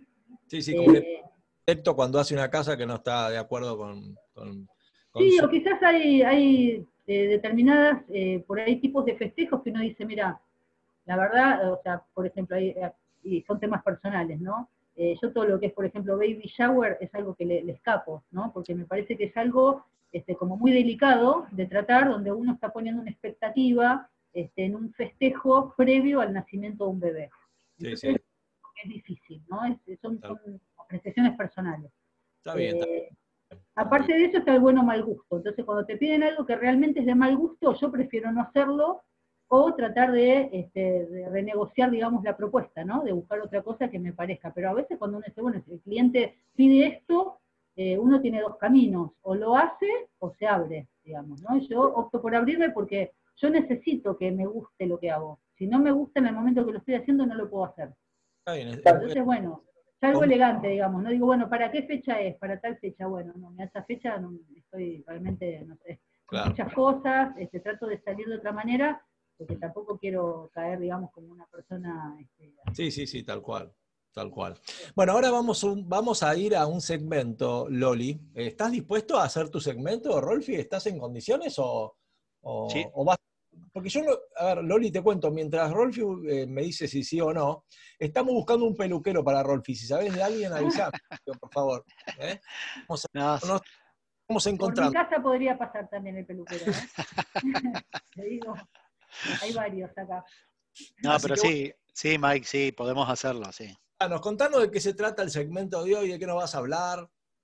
Contanos un poquito. Bueno, hoy eh, en el segmento este que, que vengo haciendo eh, referido a los, a los autos y a las recomendaciones para el uso y cuidado de autos y demás, semana pasada surgió algo, eh, lo comenté que iba a, a buscar algunas cosas también relacionadas con las motos. Y vos tiraste un tema que ahí eh, la verdad que me, me- me quedó picando y algún que otro oyente mandó mensajito también y qué sé yo. Digo, bueno, vamos a hablar, eh, metiéndonos en el mundo de las motos, vamos a hablar del sidecar o sidecar. ¿Sí? que es eh, un agregado que le hace a la- se le hace a la moto para ampliar la capacidad este, de poder llevar personas. O sea, la moto todos sabemos que tiene solo dos lugares, o sea, para el que maneja y un acompañante atrás. Si bien acá, digamos, Exacto. en el conurbano bonaerense, yo te digo que he visto hasta siete personas arriba, o sea, una familia, el, el- el marido manejando, la esposa y cinco pibitos más colgados en esa moto, que es un- una cosa eh, incoherente, ilógica y súper peligrosa y, la cual no debiera, o sea, debiera controlarse mucho más, ¿no? Pero bueno, a veces por cuestiones de económicas, eh, los, que, los que lo hacen no piensan en la seguridad de, su familia, de sus chicos. Pero bueno, acá volviendo al tema que nos compete hoy, el, sidecar este o sidecar, eh, la traducción eh, es auto de costado vendría a ser. Y es un agregado que se le pone a la moto, se le da dosa a la moto en un costado, cualquiera de los dos lados, para eh, que viene con una rueda, con una estructura de, de hierro, se adosa a lo que es el cuadro de la motocicleta y tiene una rueda más y apoya. Eh, y adentro tiene un pequeño habitáculo que permite eh, eh, poder llevar una persona más. Entonces, la capacidad de toda moto, que son solo dos personas, se ve incrementada a una tercera persona. El, el origen de este sidecar o sidecar nos lleva y nos remonta al año 1893 por parte de los franceses y al 1900 por parte de los ingleses. Y acá hay una disputa entre los dos. Ambos países se están disputando el origen de- de- del invento este. Y bueno, como decía, en realidad, si vemos por fecha, ganan los franceses. Ellos lo, inventaron y lo pusieron en práctica en, en 1893. En 1915 recién es eh, Harley Davidson en los Estados Unidos adosa también o fabrica su primer sidecar o sidecar a una, a una moto de, de la marca de ellos. Y a partir de ahí en Estados Unidos se empieza a popularizar el uso de, de este aditamento y grandes marcas lo empiezan a copiar, como ser tanto marcas americanas como inglesas, sobre todo inglesas, y marcas como Ariel, BCA, Royal Enfield, Matchless, todas sacaron sus modelos con, eh, con el sidecar o su modelo de sidecar para agregárselo a, las motos de, producción que tenían. Este, este aditamento también se popularizó mucho en la guerra, en, la Primera y Segunda Guerra Mundial, también para, eh, los soldados, digamos, para dar capacidad eh, a la moto de eh, capacidad bélica a la moto. ¿Por qué? Porque en el Sidecar se lo, se lo eh, acondicionaba para montarle armamento y además un tirador. Entonces ese sidecar no era para llevar solo un, para transportar a una persona más, sino también para convertir a la moto, que en la guerra era solo un elemento de transporte, en un vehículo que podía eh, tener la capacidad de ataque a través de un arma montada en el mismo sidecar. Luego, luego de la guerra también otros modelos como BMW popularizaron también eh, el sidecar en, en lo que fue sus modelos de serie. Y así, este, es- este digamos, eh, aditamento o este suplemento de la motocicleta perduró por muchos años y hoy en día en realidad no fue algo que, que se mantuvo en el tiempo. ¿Y por qué? En el origen lo que, lo que permitía era eh, cuando una familia, digamos, una familia este, consolidada, matrimonio, eh, hombre, mujer, marido, esposa, tenían su primer hijo, por ahí podían, en lugar de tener que pasar un auto, que en esas épocas, estamos hablando de principio del siglo, siglo XX y demás, eh, tenían, no era fácil pasar a comprar un auto, entonces les permitía incrementar su capacidad de transporte y adosarle este, este sidecar para poder llevar a su hijo. Después, con el tiempo, digamos, el auto se popularizó más, los costos bajaron y demás, entonces este sidecar empezó a quedar un poco relegado y hoy en día casi no lo vemos. En realidad volvió a salir, pero como una cosa esta de todo lo que es vintage y volver un poco a los orígenes, y vieron que las motos modernas ahora también empiezan a tener un estilo retro. Entonces, muchas marcas que volvieron a fabricar, algunas de estas marcas que, yo mencioné, eh, inglesas sobre todo, que volvieron a fabricar ahora, como Royal Enfield, este, también fabricaron ahora el Sidecar para volver a traerlo y se utiliza en realidad hoy más como una cuestión estética o de glamour que como fue en sus orígenes, como una cuestión de practicidad y poder darle a la familia la posibilidad de, salir a pasear, no solo limitada a dos personas. Loli, ¿te tocó hacer algún sidecar alguna vez en, una torta, algo de eso, alguna moto, algo de ese estilo? No, de motos no, nada. Mira. No, no. ¿Y de autos? De autos sí, alguna me tocó, pero que era con un adorno de un auto, este, que lo modelé en porcelana, que era una réplica de un auto que esta persona este, corría carreras. Entonces la, novia este, me mandó fotos eh, y con eso hice la réplica del auto eh, que iba como adorno en la torta. Ah, mira. Y después, bueno, de autos hay un montón, pero infantiles, ¿no? Este, claro, los chicos siempre cars y todo eso son temáticas que siempre se piden y siempre salen. Sí, a mí siempre me pareció muy simpático Rolfi el Sidecar. No sé por qué me, resulta. Bueno, lo asocio con los tres chiflados, evidentemente, de pero, pero sí me pareció simpático. No sé si será tan práctico como simpático, pero me, encanta, me parece muy. Es, es práctico en realidad. Yo nunca anduve, la verdad, nunca anduve ni en un Sidecar ni en una moto que lo tuviera. Este, es práctico por lo que se da una capacidad adicional de, transporte a un pasajero más, pero eh, es bastante complicado para manejarlo, para maniobrar la moto y demás, pierde muchísima maniobrabilidad, obviamente, la moto, eh, porque tiene esto, cuando uno va con el, con el sidecar vacío, por ejemplo, al, doblar bueno, depende de qué lado esté el sidecar, ¿no? Pero eh, supongamos que el sidecar, supongamos que el sidecar está del lado derecho, uno al doblar hacia el lado izquierdo, si dobla muy cerrado, se levanta el sidecar, va a levantar la rueda y con lo cual va a desestabilizar toda la moto. Entonces hay que tener mucho cuidado. Cuando va una persona adentro, obviamente el peso que, le implica esa persona, digamos, al, sidecar, la va a mantener más estable. Pero cuando uno anda vacío, tiene que tener mucho, mucho más cuidado por esto que, yo marcaba. Entonces, la verdad que es lindo. Eh, tenemos la capacidad de transporte adicional y demás, pero para manejarlo hay que tener muchísimo cuidado y se vuelve un poquito más peligroso también. Y te pregunto, Rolfi, no sé si lo sabes, si no, listo, eh, pero en el mercado de, todos los vehículos antiguos, motos y demás, ¿se cotiza? ¿Es algo que tiene un valor importante? O? Sí, sí, sí, sí, tienen, eh, la verdad que como son ya antigüedades, eh, en algunos casos reliquias inclusive, tienen un valor importante como lo puede tener una moto, este, una moto antigua. Hoy una moto cualquier moto de estas inglesas que mencionamos de los años 30, 40, 50, te pueden pedir 30 mil, 40, 50 mil dólares, depende del estado que esté. Una moto, siempre hablando de original, ¿no? Este, y el sidecar que acompaña a la moto también. Mira, es un número. Sí, sí, sí. Es un número. Así que nunca, nunca anduviste en ninguna. No, no, no, no, no, no, no tuve la oportunidad. Mira vos, hubiese apostado que sí. Qué grande. Bueno, en algún momento vamos con la siambreta, supongo, ¿no?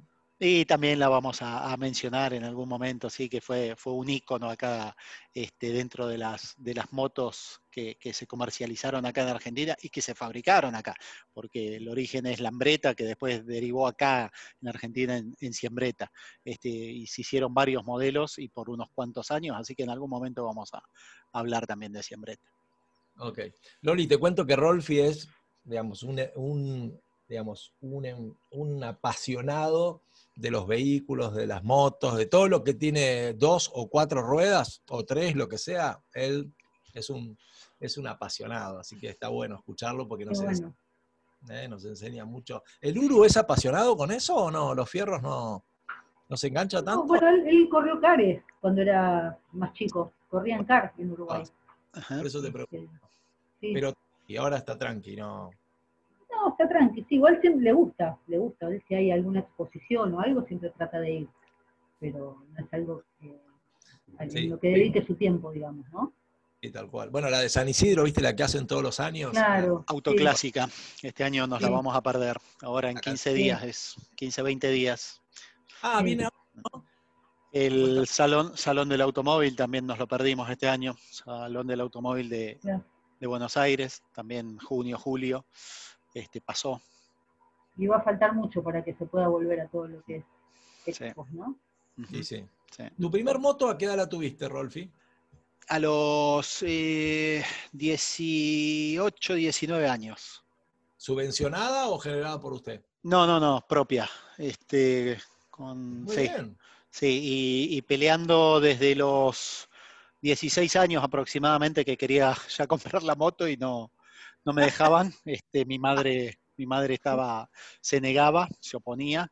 eh, y bueno, cuando empecé la facultad allá en ingeniería y, y me subí al 152 y tardé una hora 45 en llegar a, este, a Paseo Colón y Belgrano, cuando volví a la noche y bajé a las 12 y media de la noche del, del colectivo y llegué a mi casa, dije, yo no estudio más, eh, porque son tres horas y media por día de, de viaje que pierdo arriba del bondi, así que si no me compro la moto, no estudio. Y mi vieja dijo, no, comprate un auto, le digo, no me alcanza.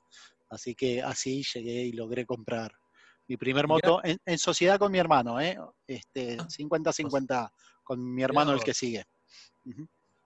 Y Rolfi, eh, gracias a Dios no te pegaste nunca un palo, nada, por suerte no. Sí, eh, he tenido, pero cosas menores, por suerte y gracias a Dios. eh, tengo tres, tres choques en, en mi haber, en mi historial, este, pero la verdad que, como decía, menores. Nunca, eh, sí se ha roto algo, un poco la moto y demás, pero yo, más que un corte en un dedo, mm, fue, por suerte, fue, fueron cosas menores.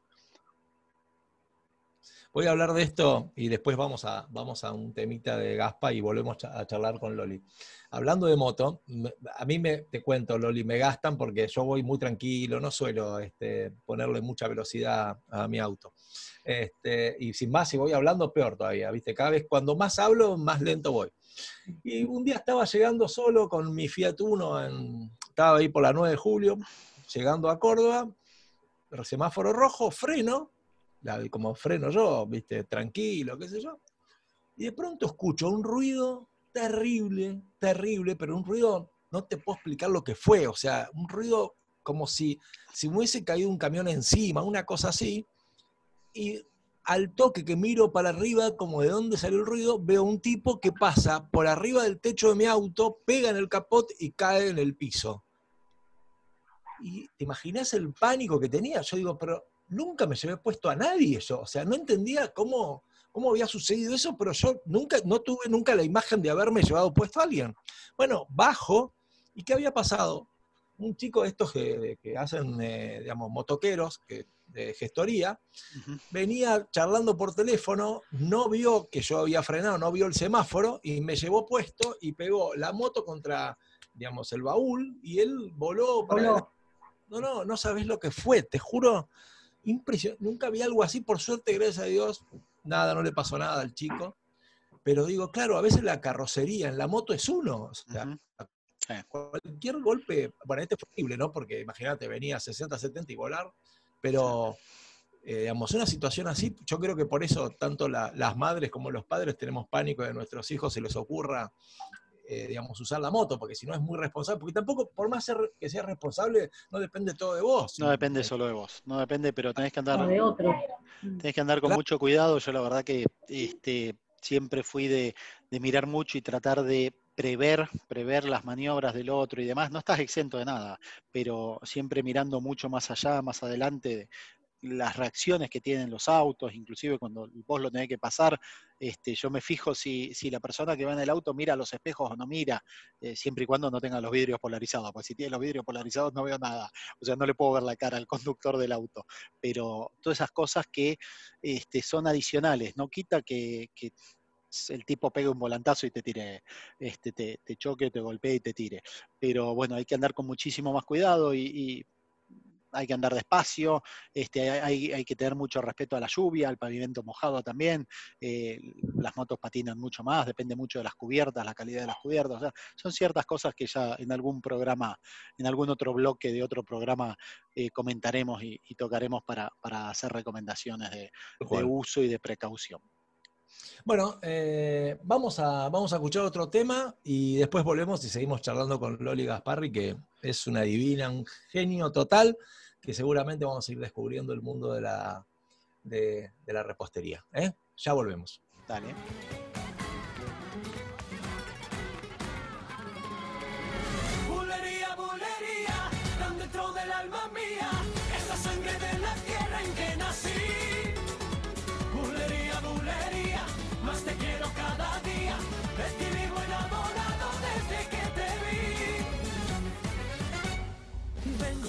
Como loco por la vida, con el corazón latiendo porque sabe que tú estás.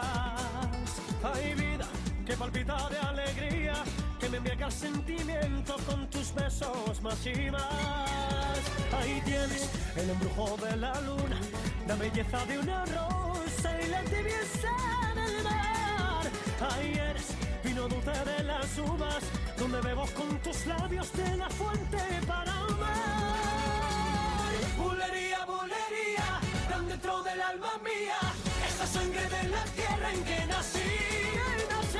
Bulería, bulería, más te quiero cada día, de ti enamorado desde que te vi. Ganas de vivir aquí a tu lado, a tu cuerpo encadenado, hechizado de pasión.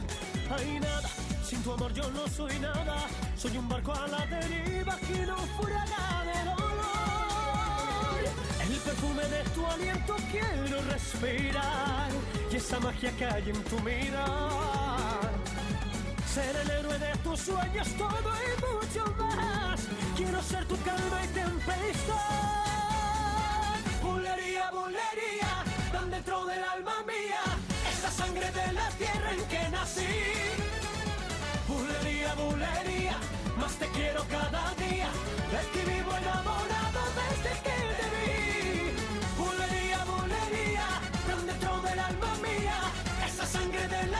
En que nací. Bulería, bulería, más te quiero cada día, de ti vivo enamorado desde que te vi. ¡Mira!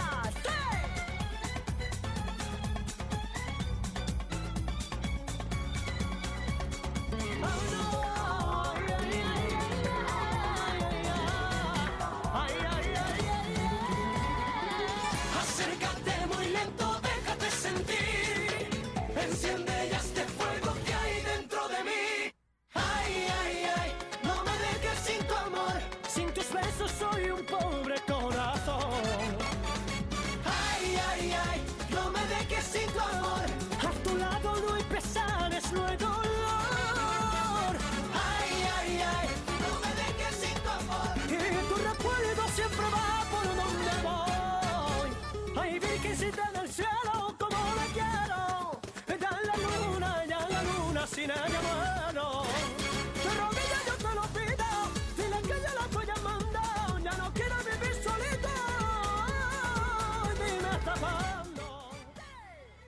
Bueno, seguimos charlando con, con Loli. Eh, una de las cosas que quería, quería saber de vos es, eh, yo soy un fanático del dulce de leche, para mí el dulce de leche es como lo máximo. Eh, normalmente cuando uno va a una heladería, dicen que entre los dos o tres sabores que más se piden está el dulce de leche, el chocolate, la crema, en fin. En las tortas, en todo ese tipo de cosas, ¿es lo que reina el dulce de leche o, o reinan otras cosas? Mira, eh, yo cuando empecé a dedicarme a esto, pensé que era como uno de los ingredientes básicos y fundamentales, ¿no? pero Sí. empecé a conocer gente que no le gusta el dulce de leche. ¡No!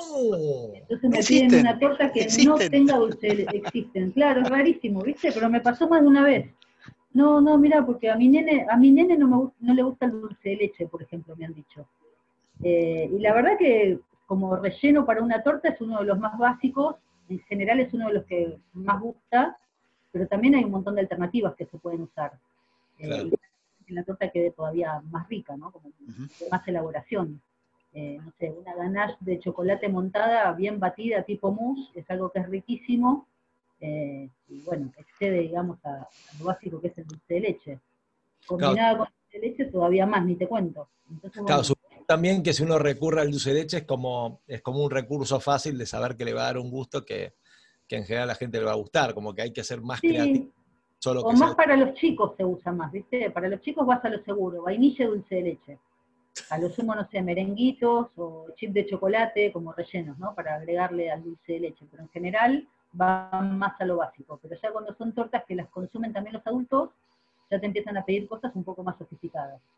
Claro, claro. Y ahí más con eh, trabajar en la, con la base, con base de chocolates, eh, siempre es más apropiado, ¿no? Sí, sí. Y Rolfi, ¿cuál es tu debilidad? ¿El dulce de leche, el chocolate, la crema? ¿Cuál, cuál sería para vos en lo dulce? Y a mí me gusta mucho la crema, la crema, crema chantilly y, y la crema con un poquitito de, de Nesquik. No sé, te escuchan.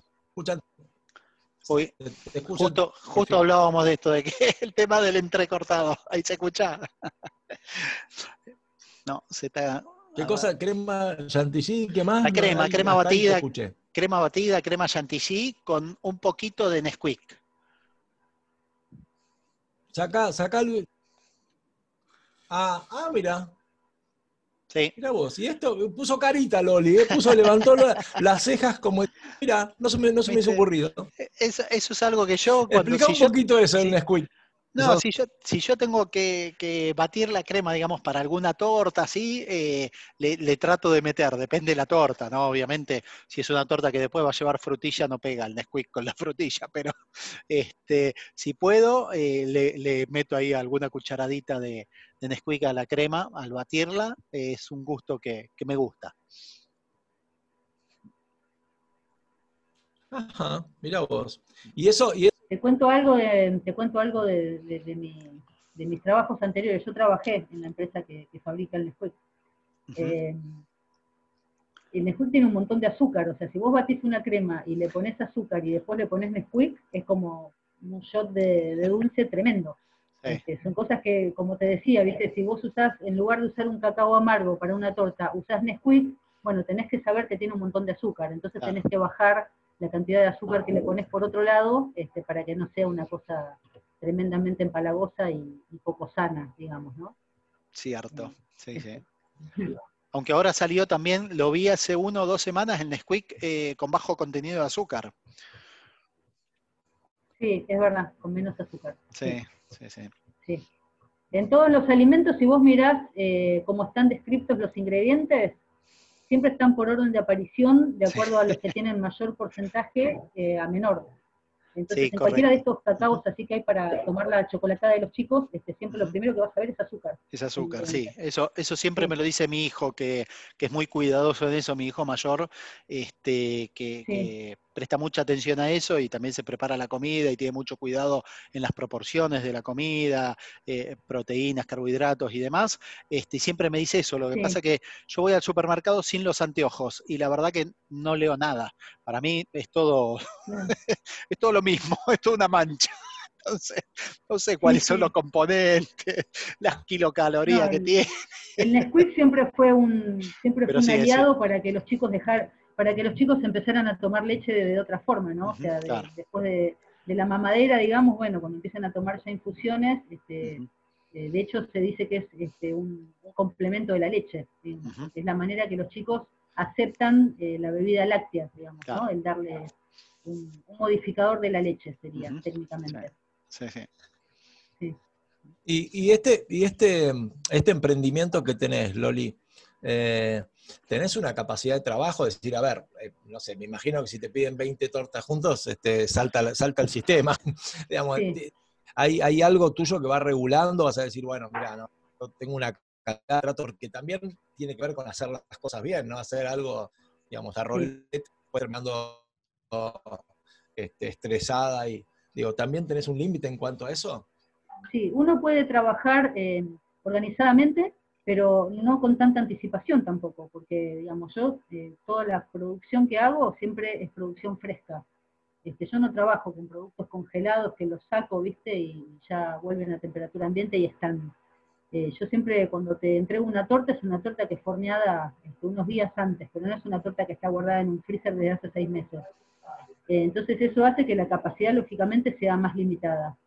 Y después los tiempos este, de decoración de cada cosa, ¿no? Entonces hay que conocer muy bien para decir, bueno, puedo tomar hasta tanto, o determinadas cosas las puedo anticipar, eh, para ir ganando tiempo, pero bueno, eh, como es hay, que, hay que encontrar un equilibrio entre el tiempo este, que uno puede adelantar eh, y que el producto siga estando fresco y, con todas sus cualidades. Entonces, en, cuanto a, precio y, calidad, perdón, y precio, calidad no, perdón, y precio y cantidad, digo. rinde de pronto, digamos, una torta de las que solés hacer vos, rinde mucho más que, que, de pronto un helado en cuanto a que, bueno, quizás con una torta pueden comer, no sé, más personas que, no sé, un kilo de helado pueden comer menos, digamos, hay, hay cierta proporcionalidad que es este que, tiene una, una ventaja competitiva con respecto a otras cosas o no? ¿Cómo lo ves vos? No, yo creo que la gente, eh, digamos, consume determinadas cosas para determinadas ocasiones. Ah. Eh, por ahí, si vos tenés un asado un domingo, podés decir, bueno, eh, ¿llevo una torta para el postre o compro helado? Son dos cosas que estarían, digamos, en la misma línea, ¿no? Por el tipo de, evento, digamos, al que vos estás yendo. Pero después, si estás hablando de una fiesta, este, una celebración de un cumpleaños o cualquier otro tipo de celebración, la torta es el emblema, la torta tiene que estar. Y es más, a veces te piden tortas que parecen tortas enormes y que en realidad hay mucho de maqueta, de, de partes, digamos, que son falsas, que no son torta, y lo que termina siendo torta este, es una parte sola, porque bueno, se quiere tener algo eh, que, parezca mucho más grande, pero en realidad son pocas personas las que la van a consumir. Eh, yo creo que la gente no, no, evalúa en función de eso, que compro helado o compro torta, digamos, solo si, como te decía, el caso que tenés un asado el fin de semana, ahí sí, depende también el, tiempo, eh, hay cosas que son más estacionales, ¿no? Como, un helado, tal cual. por ahí hay tortas que son más de verano, más frescas, eh, y hay tortas más pesadas que son más de invierno, eh, entonces en ese sentido sí puede haber alguna variación, pero si no, no. Digamos, hay una relación más o menos eh, de lo que sería un precio por porción, si querés, ¿no? Como que tiene que haber una relación, donde más o menos vos te manejás, bueno, si vos tenés un evento para X cantidad de gente, terminás pagando un precio por cabeza, digamos, por persona, para lo que sería el catering dulce, ¿no? pero no por eso la gente no te va a elegir porque rinda más o rinda menos. En general la gente te elige más por, por diseño, eh, porque quieren que sea de tal forma o de tal otra, eh, y bueno, como te decía también porque ya te conocen. Yo hace siete años que estoy con este emprendimiento y ya este, hay familias que desde que sus hijos cumplieron un año que me vienen llamando y ya van por los siete, ocho años. Entonces eso es lo lindo, ¿no? Que uno va creciendo junto con la gente también. Claro, eh, claro. Ese tipo de clientes no se fijan si, rinde más o rinde menos. Este, van más por, eh, si van por lo temático, por el tipo de diseño que quieren, y si no, bueno, si es una fiesta donde hay eh, distintas cosas, piezas dulces para, para todo el evento, eh, que esté bien cubierto, digamos, el evento con todo lo necesario, ¿no? Como para que, que sea bien en cantidad y obviamente en calidad. Sí, sí, tal cual, tal cual. Y, vos, Loli, ¿te gustan las cosas dulces? ¿No? No te, digamos, mm, las haces pero no disfrutás. Y en el caso que te guste, ¿cuáles son tus debilidades? Eh, a mí siempre me gustaron mucho las cosas dulces, eh, pero bueno, también este rubro hace que uno ya en algún momento se cansa, ¿no? De, siempre, eh, es decir, obviamente yo pruebo todo, o sea, todo lo que yo mientras voy elaborando, voy probando todo, eh, porque es una manera también de uno asegurarse que, la calidad está asegurada, ¿no? Este, me refiero a, los insumos, este, las materias primas, siempre hay que, más allá de que uno recién lo compró, siempre tiene que oler, este, hacer un mínimo análisis organoléptico de, esa materia prima para saber que está en condiciones. Eh, y después, bueno, cuando el producto está terminado, no sé, yo tengo que rellenar una torta, ya cuando la corto, este, ya me doy cuenta, ¿no? Este, la esponjosidad que tiene la miga, eh, si se corta bien, este, si las burbujas de aire están bien, todo eso lo voy evaluando. Eh, y comer en casa se come más que nada lo que va quedando, ¿no? Cuando, por ejemplo, yo hago una torta y la hago con determinada cantidad de huevos la receta, eh, si me quedó de más porque el batido creció un poco más o porque al final usé otro molde, lo que sea, bueno, se hace una torta más chica y queda para, para, para comer en casa, ¿no? Claro pero no soy, ahora es como que ya perdí un poco eh, las ganas. Por ahí me pasa que cosas que no hago tan frecuente me dan más ganas de comerlas, ¿no? Este, por ejemplo, no sé, eh, una torta red velvet es algo que uno no lo hace con tanta frecuencia, porque por ahí es algo como muy específico, que no todos los clientes, los clientes lo piden, pero cuando la hago digo, bueno, voy a hacer una receta un poco más grande para que quede un poco para casa, ¿no? Y hago dos moldes y, este, y así queda un poco para casa, porque es una torta que personalmente me encanta, este, y bueno, la, comemos todos en casa. No, ¿Nos contás, Loli, porque dijiste Red Velvet? Sí. ¿Nos contás un poquito? Porque suena muy, este, muy alta costura, este, alta moda, y, la verdad que no la había escuchado nunca. Eh, ¿Cómo es la torta esa? Red Velvet es terciopelo rojo, ¿no? Justamente eh, lo que dice, eh, como el nombre lo indica, todo lo que tiene que ver con, con, esto de terciopelo es la textura. Es una torta que es una torta este, si fuera un bizcochuelo y es rojo. ¿sí? Es rojo porque hay dos recetas. Hay una receta que se hace, este, que se, le pone como colorante materia prima eh, de remolacha para darle un poco de, tono, y después está la otra versión que se hace directamente con colorante vegetal. Entonces es una torta que es roja eh, y es muy esponjosa y es muy suave al paladar. Entonces por eso se llama terciopelo rojo. Este, tiene una, una, una elaboración este, que lleva determinados ingredientes que cuando uno los va mezclando le va dando como esta estructura aterciopelada, eh, que es una crema bien sedosa, eh, y que luego en el horneado hace que sea una, masa muy, muy liviana.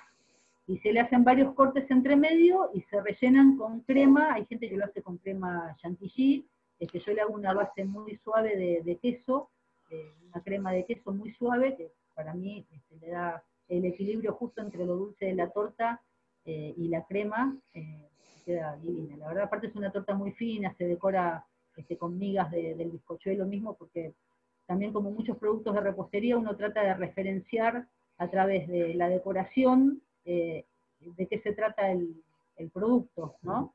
Entonces, este, por ejemplo, con migas del bizcochuelo se decora por fuera para que se sepa que la miga dentro es roja, que la torta es roja. Entonces se le hacen pequeñas decoraciones con miga, eh, copos con crema, y bueno, se puede decorar de distintas formas, pero es una torta que es linda a la vista también, aparte que es riquísima, súper suave, este, súper fresca y bien esponjosa, muy rica. Bueno, me, diste ganas, mira, eh, la, voy a probar, la voy a probar. Vamos a ver si para otro programa podemos hacer llegar este, algunas porciones de Red Velvet para estimular. Qué bárbaro, qué bárbaro. Y, y Loli, ¿llegas a ver las caritas de los chicos cuando, o, normalmente vas antes y bueno, esa parte te la perdés, pero ¿llegás a ver la cara de, ellos cuando reciben las tortas? Sí, a veces, eh, o sea, en, general se entrega antes, ¿no? Eh, antes, digamos, cuando se podían armar eventos, desde que yo iba a armar las mesas, eh, muchas veces las mamás, los papás llegan antes y llegan con, con el homenajeado, ¿no? Antes que, lleguen los invitados, lógicamente. Y ahí es un momento mágico para mí, porque los chicos es como que ven su mesa, su torta, este, todo lo que uno prepara y se les ilumina la cara, ¿no? Eh, realmente es un momento muy, muy lindo. Ahora no tenemos esa posibilidad, porque al ser todos envíos, este, bueno, uno manda las cosas o las lleva, pero las entrega en mano a los padres generalmente, pero bueno, muchos padres después nos mandan eh, videos de los chicos en el momento del festejo, o muchos chicos que por ahí ya me conocen, ¿no? que ya saben que Loli les hace la torta de cumpleaños.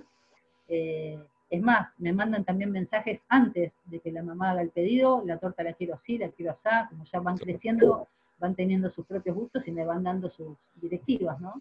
Así que hay que estar a la altura. Bueno, Loli, la verdad, un placer tenerte con nosotros. Eh, me gustaría que pases todos los avisos, ¿viste? Si la gente quiere digamos, contactarse con vos, dónde, en qué lugar en Instagram puede hacerlo, cómo, no sé, contanos un poquito porque seguramente los que escuchan van a querer contactarse con vos. Bueno, eh, mi página se llama Lolis Cakes. Como buena publicista tengo un tema con el nombre, este, que nunca, nunca lo, lo trabajé demasiado eh, y bueno, como sucede en estos rubros, hay mucha gente que hace lo mismo. Así que tengo que deletrearlo cada vez que es un, trabajo adicional eh, para que sepan cómo encontrarme, porque hay mucha gente que se dedica a esto y muchas con nombre parecido. Eh, así que es L, O, L y latina, apóstrofe S, cakes, como torta en inglés, C-A-K-E-S. Lolis Cakes es mi, nombre de fantasía del negocio, me encuentran en Instagram como arroba loliscakes, todo junto, loliscakes sería eh, como se escribe.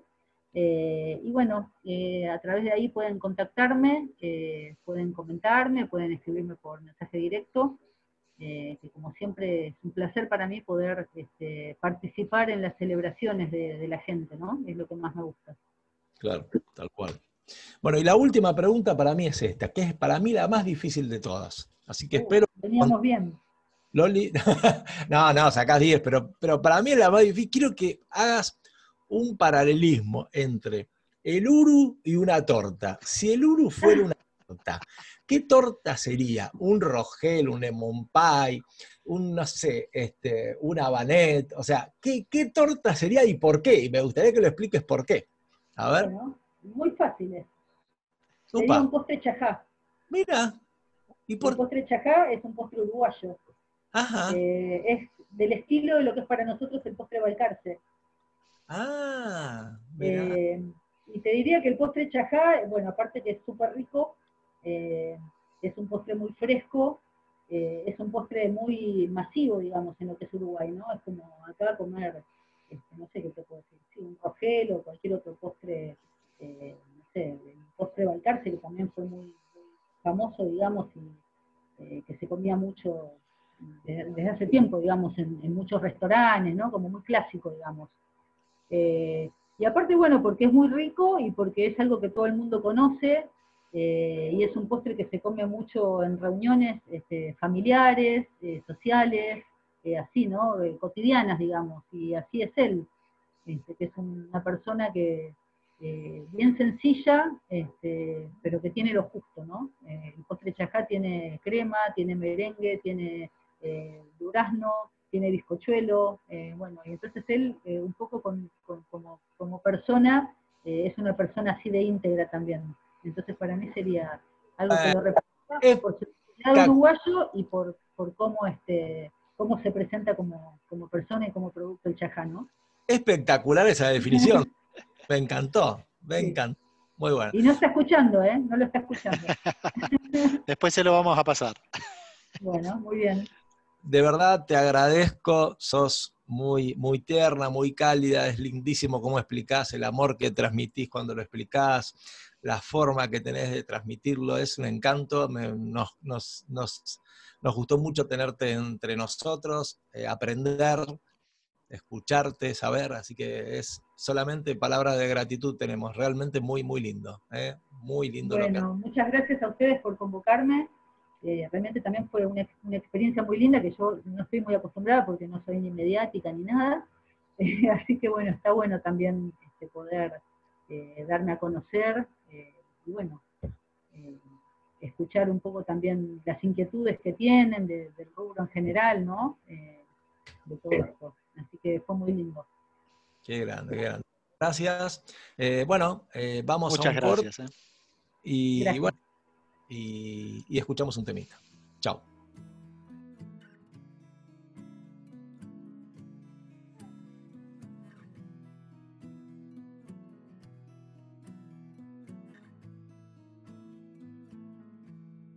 Loving can hurt.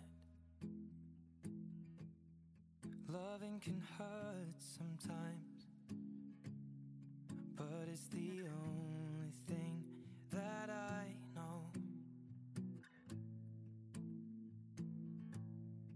When it gets hard, you know it can get hard sometimes.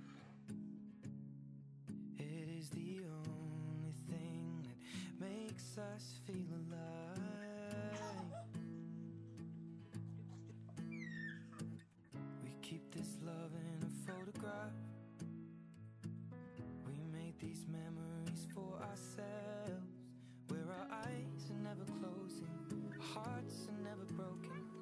time's forever frozen still.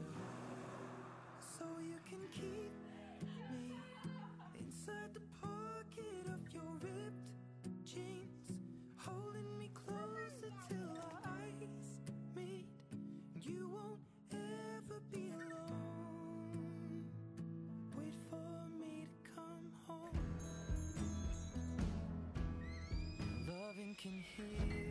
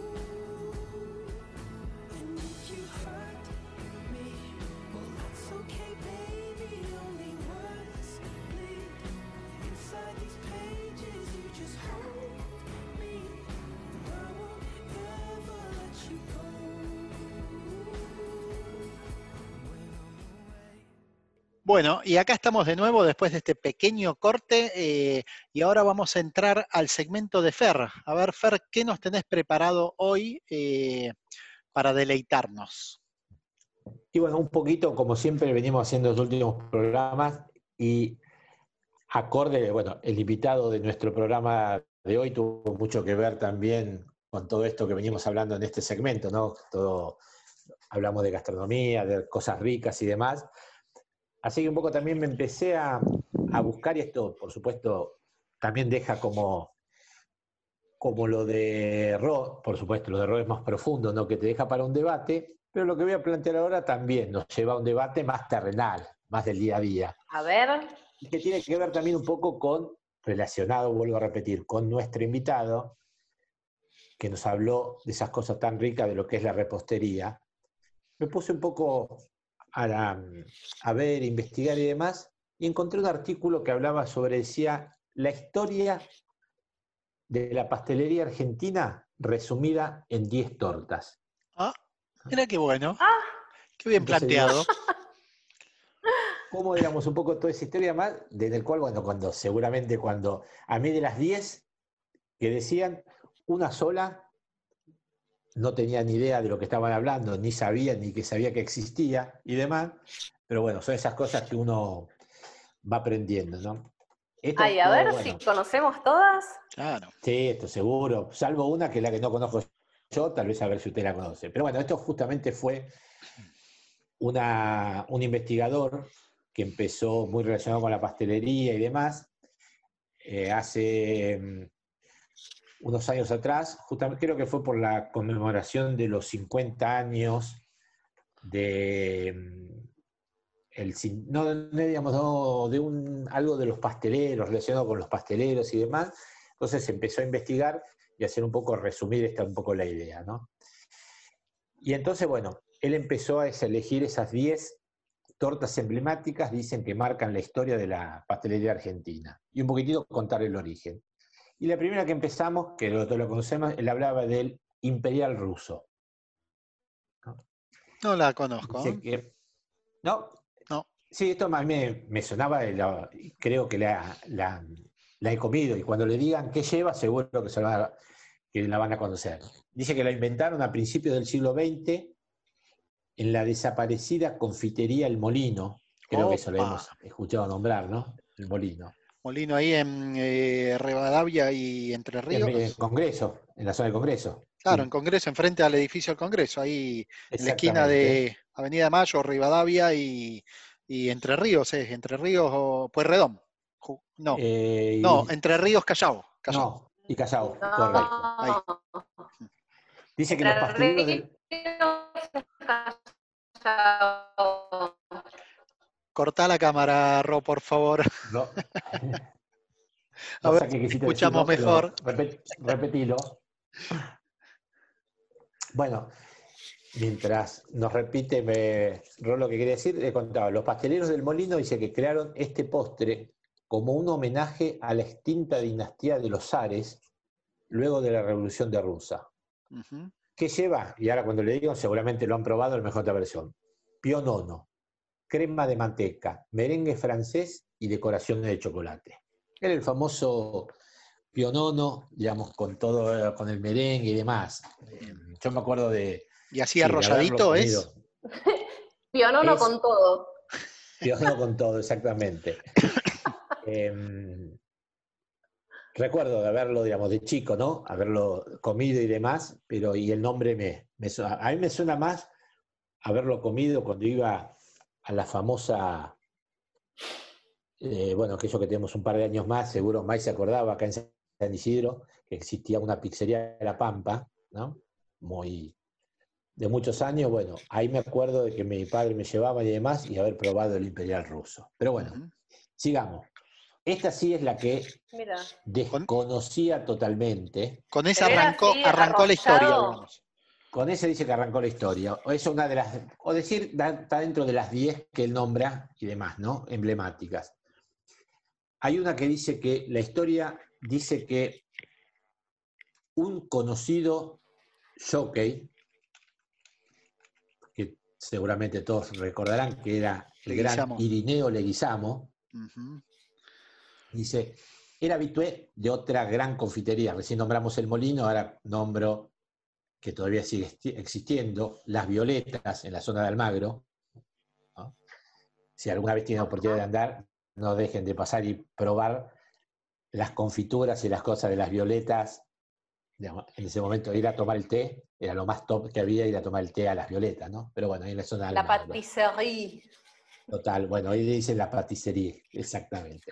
Bueno, dice que Leguizamo era habitué de este lugar y él pidió especialmente a los pasteleros que le hicieran una torta en su homenaje.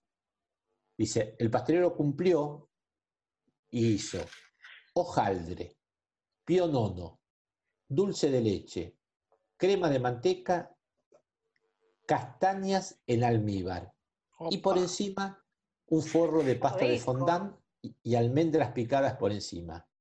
Qué Dice, rico. un sabor que en las confiterías porteñas durante muchos años, pero supuestamente se creó ahí en Las Violetas en honor al gran Irineo Leguizamo, que él pidió un postre especial.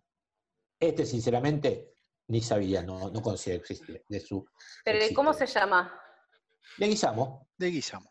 Ah, se llama Leguizamo. Leguizamo. Torta Leguizamo. Sí, sí, sí. Ajá. Torta Leguizamo. Hay otra que, bueno, tal vez eh, la sentí nombrar, pero sí nunca la probé, que es la torta chajá. ¿La sintieron nombrar la torta nombré, chajá? pero. Bueno, la, la, la nombró, la ¿No es nombró casualmente. para- ¿no es Lo- al, Loli la al nombró. Sí, señora, muy Iba bien. decir, Muy bien. y la, nombró Loli. Y lo definió, decir y lo definió al Uru ¿no? como un postre chajá. Ah, bueno. Dice, por dijo que es simple, está en todos lados. Bueno, justamente, como bien están diciendo, no tiene su origen en Argentina, sino en Uruguay. La crearon en 1927 una persona llamada Orlando Castellano, era propietario de la confitería Las Familias en la ciudad de Uruguay, eh, uruguaya, perdón, de Paysandú. Y el nombre es en homenaje al chajá, al pájaro, Ajá. de abundante plumaje. La torta es una abundancia de bizcochuelo, merengue, crema, durazno y frutilla, aunque en algunas versiones más modernas le han incorporado el dulce de leche y chocolate. Pero bueno, como bien están diciendo, uruguaya su creador. Y algo similar también a esto, pero ellos acá lo ponen en forma separado, por supuesto nombran, aunque técnicamente se lo considera un postre, el balcarce no puede faltar dentro de este top 10 argentino, ¿no? Sí. ¿Quién no lo comió, no? El, el Balcarce tiene pionono también. Exactamente. Digamos, ¿quién creo que, digamos, quién no lo comió alguna vez, ¿no? Pero bueno, es una imbatible combinación de bizcochuelo, merengue, dulce de leche, crema chantilly, castaña en almíbar y cubierta de azúcar impalpable. Esta fue creada en 1950 por los reposteros de la confitería París en la ciudad de Balcarce, donde ahí tomó su nombre. Ajá. Sí. Y a veces, que- yo la última vez que lo comí en Balcarce tenía apenas unas, unos pedacitos de frutilla metidos con la crema también. Mira. Ah, vos. Bueno, otra torta emblemática que nombre y creo que todo el mundo lo así la hemos probado y conocido, que es la selva negra. Sí. Sí. Es una torta, centen- torta centenaria, Es- si bien su origen se ubica en Eh, Alemania en el siglo XVI, ¿no? dice que su nombre evoca a la región de ese país conocida por sus cerezas Muy de la Patagonia. algo agrias. Exactamente. Digamos que, bueno, decía cerezas algo agrias, de las que, bueno, de estas cerezas algo agrias es lo que se, se obtiene. Hay una bebida que se llama el kirsch, no sé si Mm. alguna vez lo han probado. sí. Sí. Me, me Se le pone acordar. también a la fondue de queso. Exactamente. la botellita de Kirk, cuando a alguno le gusta un fondue, no le va a faltar para ponerle, básicamente, como estás haciendo acá en ca- casa. Hace poco hice una fondue y tengo la botellita de Kirk también. Y, y me haces acordar al, al. Kir Ay, Royal. tenemos que hacer un día. Exactamente. Eso Mm. una, a, una, a una copita de champagne, Claro. totalmente. Así Una copita empecé. de champagne así, con qué? así, así me empezó a gustar el champán, mira, hace 25 años atrás. ¿Pero qué? Es- ¿Es el champán con un poco de Con queso? el, con el con licor de hasís y, y Kirsch. No, Fer. Ah, mira. Sí, sí, sí, una, una copita de champagne le agregás y está, digamos, es, es muy, es muy bueno. El Key Royal justamente es esa bebida. Pero bueno, digamos que esta es también una de las tortas clásicas de la pastelería argentina. En la versión nacional, digamos, que fue un poco ayornada acá, lleva bizcochuelo de cacao y almendras, crema chantilly, cereza al maraschino, al maraschino, perdón, Ah. y virutas de chocolate en la cubierta. Ay, esas virutas de chocolate me vuelven loca. Bueno. Luego seguimos una que creo que es la tradicional, la han traído los inmigrantes británicos, la trajeron al país, ¿no? Sí, ya sé cuál vas a decir. No es de mi agrado. Bueno, para mí no es de mi agrado. Es una de las pocas. Yo no soy demasiado dulcero. Y la Es verdad muy que no. seca, ¿no? No. ¿Cuál, cuál ibas a decir? Ay, voy a decir la torta galesa. Ah, no, no, no, no. no. El budín inglés. El lemon pie. El Ah, lemon el pie. lemon pie, me encanta el lemon pie. Mira, el lemon origen, pie me fascina. es de origen inglés. No, no, por eso. Es los inmigrantes británicos la trajeron al país, exactamente. mira. Ah, no sabía yo tampoco. Dice que es una, por supuesto, es una de las tortas más elegidas por el público, ¿no? Se hace Sí. con una base de, de la masa quebrada dulce, una crema untuosa de limón y una cobertura de merengue. A mí mucho, la verdad, no me, no me gusta, pero bueno, es uno de los tradicionales tortas argentinas. A mí no me gusta que a- tenga mucho merengue, pero... Sí, a mí no me gusta el merengue directamente. Yo Bueno, hago la variante con crema chantilly. Con crema A mí me pasa un poquito eso, ¿ves? A mí me pasa Sí, un poquito eso también. también. Exactamente. Pero bueno, Entonces mi hermana hace una que es la masa y, y, o sea, y no le pone, no le pone el merengue, le pone directamente La crema de limón, claro. La crema de limón, sí. bueno, después esta persona, este investigador, menciona una, un clásico, clásico, esta sigue. Podemos llegar a tener una discusión si es de membrillo o si es de batata. Pero la pasta frola, La Ah, frola. la pasta la frola torta palito. ¿Y esa que es inglesa también? tuvo- no, esa tuvo su origen en las manos de las religiosas que habitaban el monasterio de San Gregorio en Nápoles. San Gregorio. Armeno, en la ciudad de Nápoles. Dice, fueron los inmigrantes italianos quienes la trajeron acá y se metió de lleno en el paladar de los argentinos. Dice que su nombre Sí. deriva de pasta froila. Pasta froila, dirían los tanos. Ah, lleva una masa- Freud, Pasta froila. sí. Y lleva una masa quebrada, rica en manteca, con polvo de hornear y dulce de membrillo. Ellos dicen dulce de membrillo, aunque con el tiempo se probaron otros dulces como el de batata, frambuesa y hasta nuestro querido Dulce de leche, correcto. Para Sí, mí sí. Es batata, aunque como también la de frutilla, pero, de- perdón, la de membrillo, pero para mí es batata. No sé, no sé a ustedes si son los de... Eh, Me gustan las dos. La he probado dulce de leche también, de frutilla nunca. A mí también me gustan las dos. Sí, A mí la de dulce de leche la he probado La de dulce no- de no. leche la probé una vez en el colegio. Mm, Sí, en a mí alguna no. feria del baúl. Sí. Eh, sí, en una feria del baúl o en uno de los desfiles, me parece, pero que bueno, era lo mismo, digamos, que había madres que llevaban y estaba espectacular, no la he probado nunca con dulce de leche. No, no, no, no, no me. Bueno, estamos entrando a las últimas tres.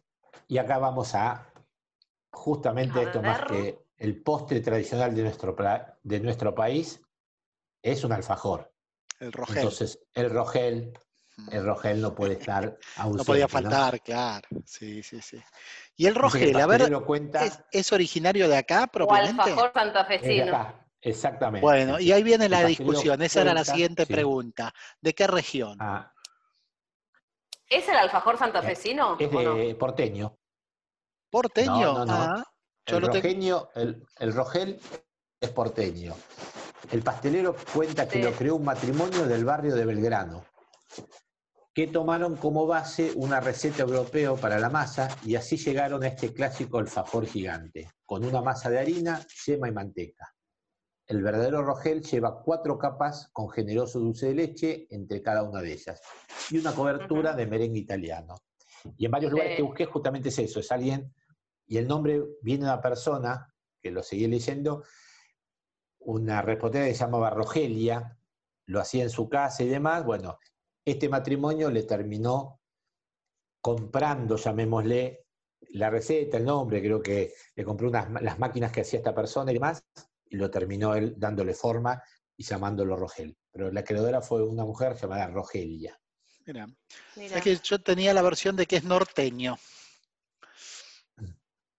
Eh, claro, porque parece muy relacionado por el- también por el lado de, sí, el famoso que recién nombraron, el alfajor santafesino, el de las tapitas, ¿no? Claro, pero por eso, pero norteño más de- del no- noroeste Sí, argentino. del de- noroeste, sí, sí, del de noroeste. Salta, Claro. Jujuy, de por allá. Bueno, Pero- digamos que algo parecido, me van a decir que no, pero bueno, más o menos parecido pueden ser las, eh, no me sale el nombre, ¿cómo se llaman Colaciones. esas tapitas? Las Las colaciones. colaciones, las colaciones. Las colaciones.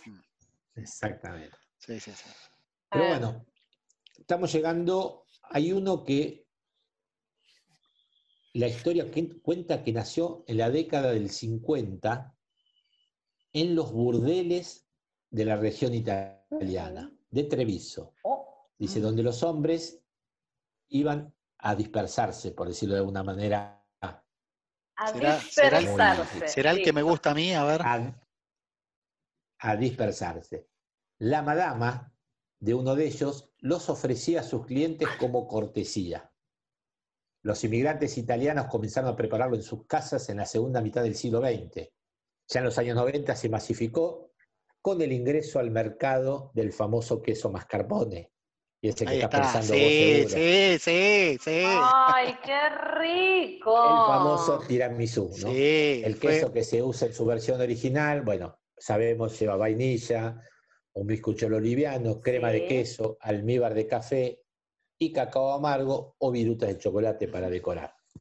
Tuve oportunidad de hacerlo. Pará, y lleva lo ron. hizo en esta, ron en esta también. pandemia. ¿eh? No, a mí es un postre, como decía, Digo no soy que muy dulcera. además lleva ron. alguna bebida Eh, espirituosa. Sí, puede llevar, puede llevar un poquito, sí, exactamente. Puede llevar de, puede llevar algún, eh, un poquito de, de ron también, sí, correcto. ¿no? Y por último, ahora sí, este sí es uno de los mis postres preferidos. Yo le decía que a mí realmente no soy muy dulcero, no sé comer grandes cosas dulces, me gusta, pero este sí es mi postre preferido. Que dicen que allá a fines del siglo XIX, un fabricante de quesos intentaba reproducir en Nueva York una variedad francesa y de Ah, casualidad obtuvo otro suave y cremoso, que años, años después distribuyó en papel de aluminio con el nombre de la ciudad, el Philadelphia Cream. Perdón, el Philadelphia Cream Cheese. Es la base del cheesecake. Claro. Quizás es la torta Claro. más popular de Nueva York, donde cada cafetería tenía su propia versión.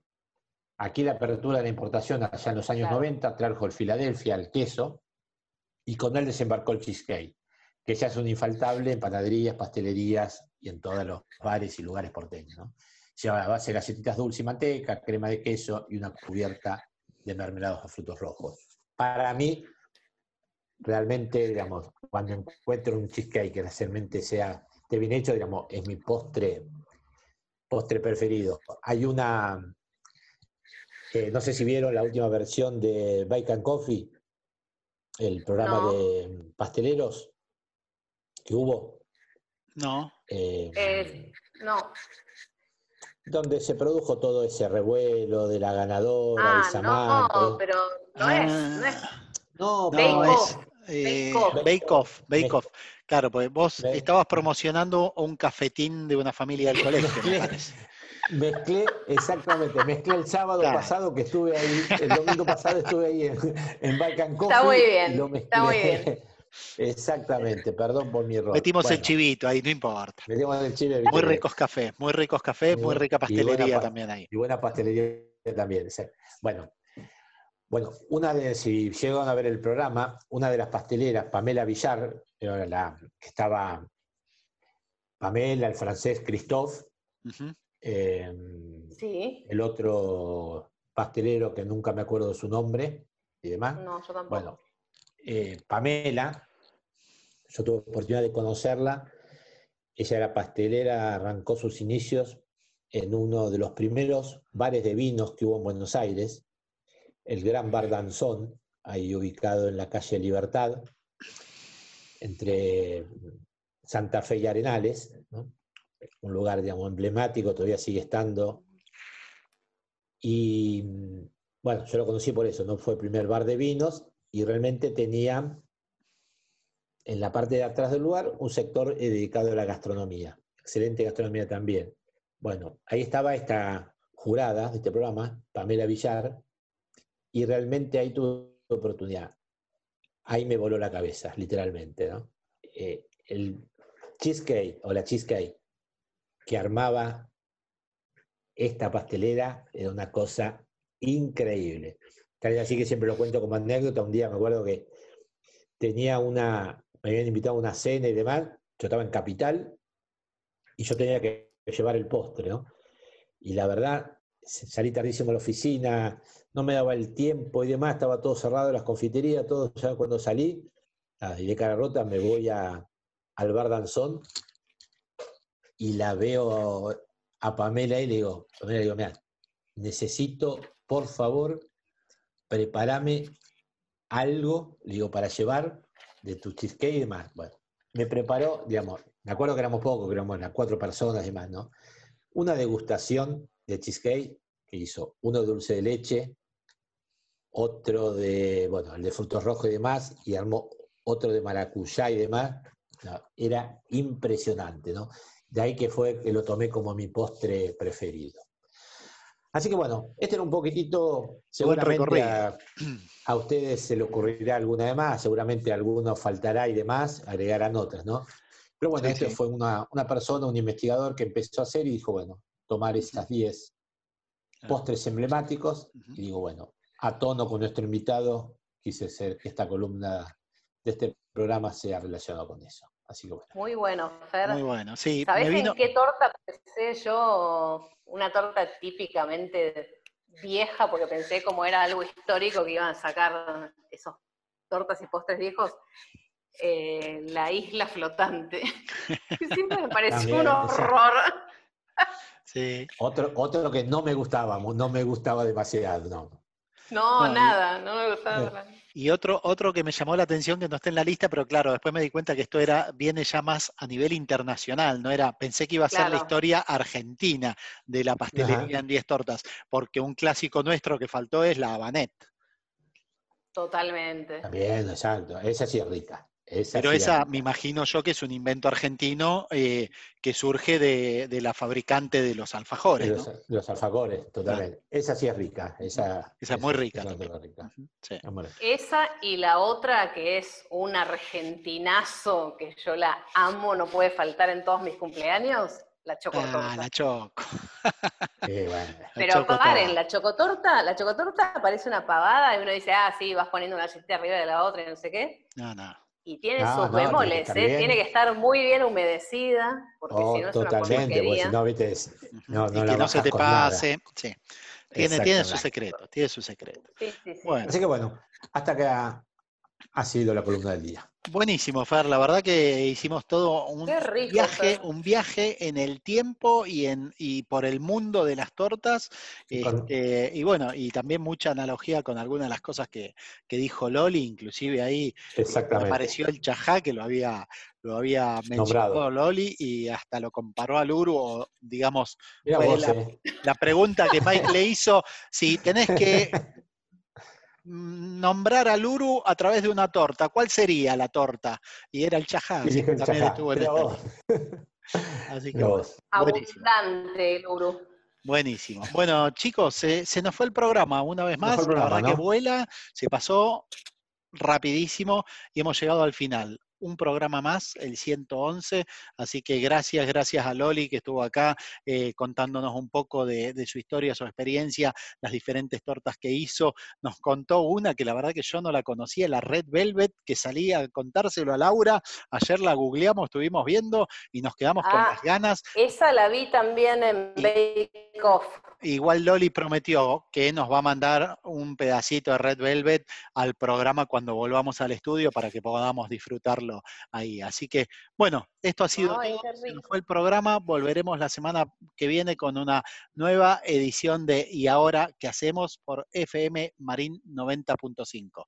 Gracias, chicos. Gracias, Ro. Nos vemos. Chau, chau. Chau, Rolfi. Chau, Ro. Nos vemos. Sí es.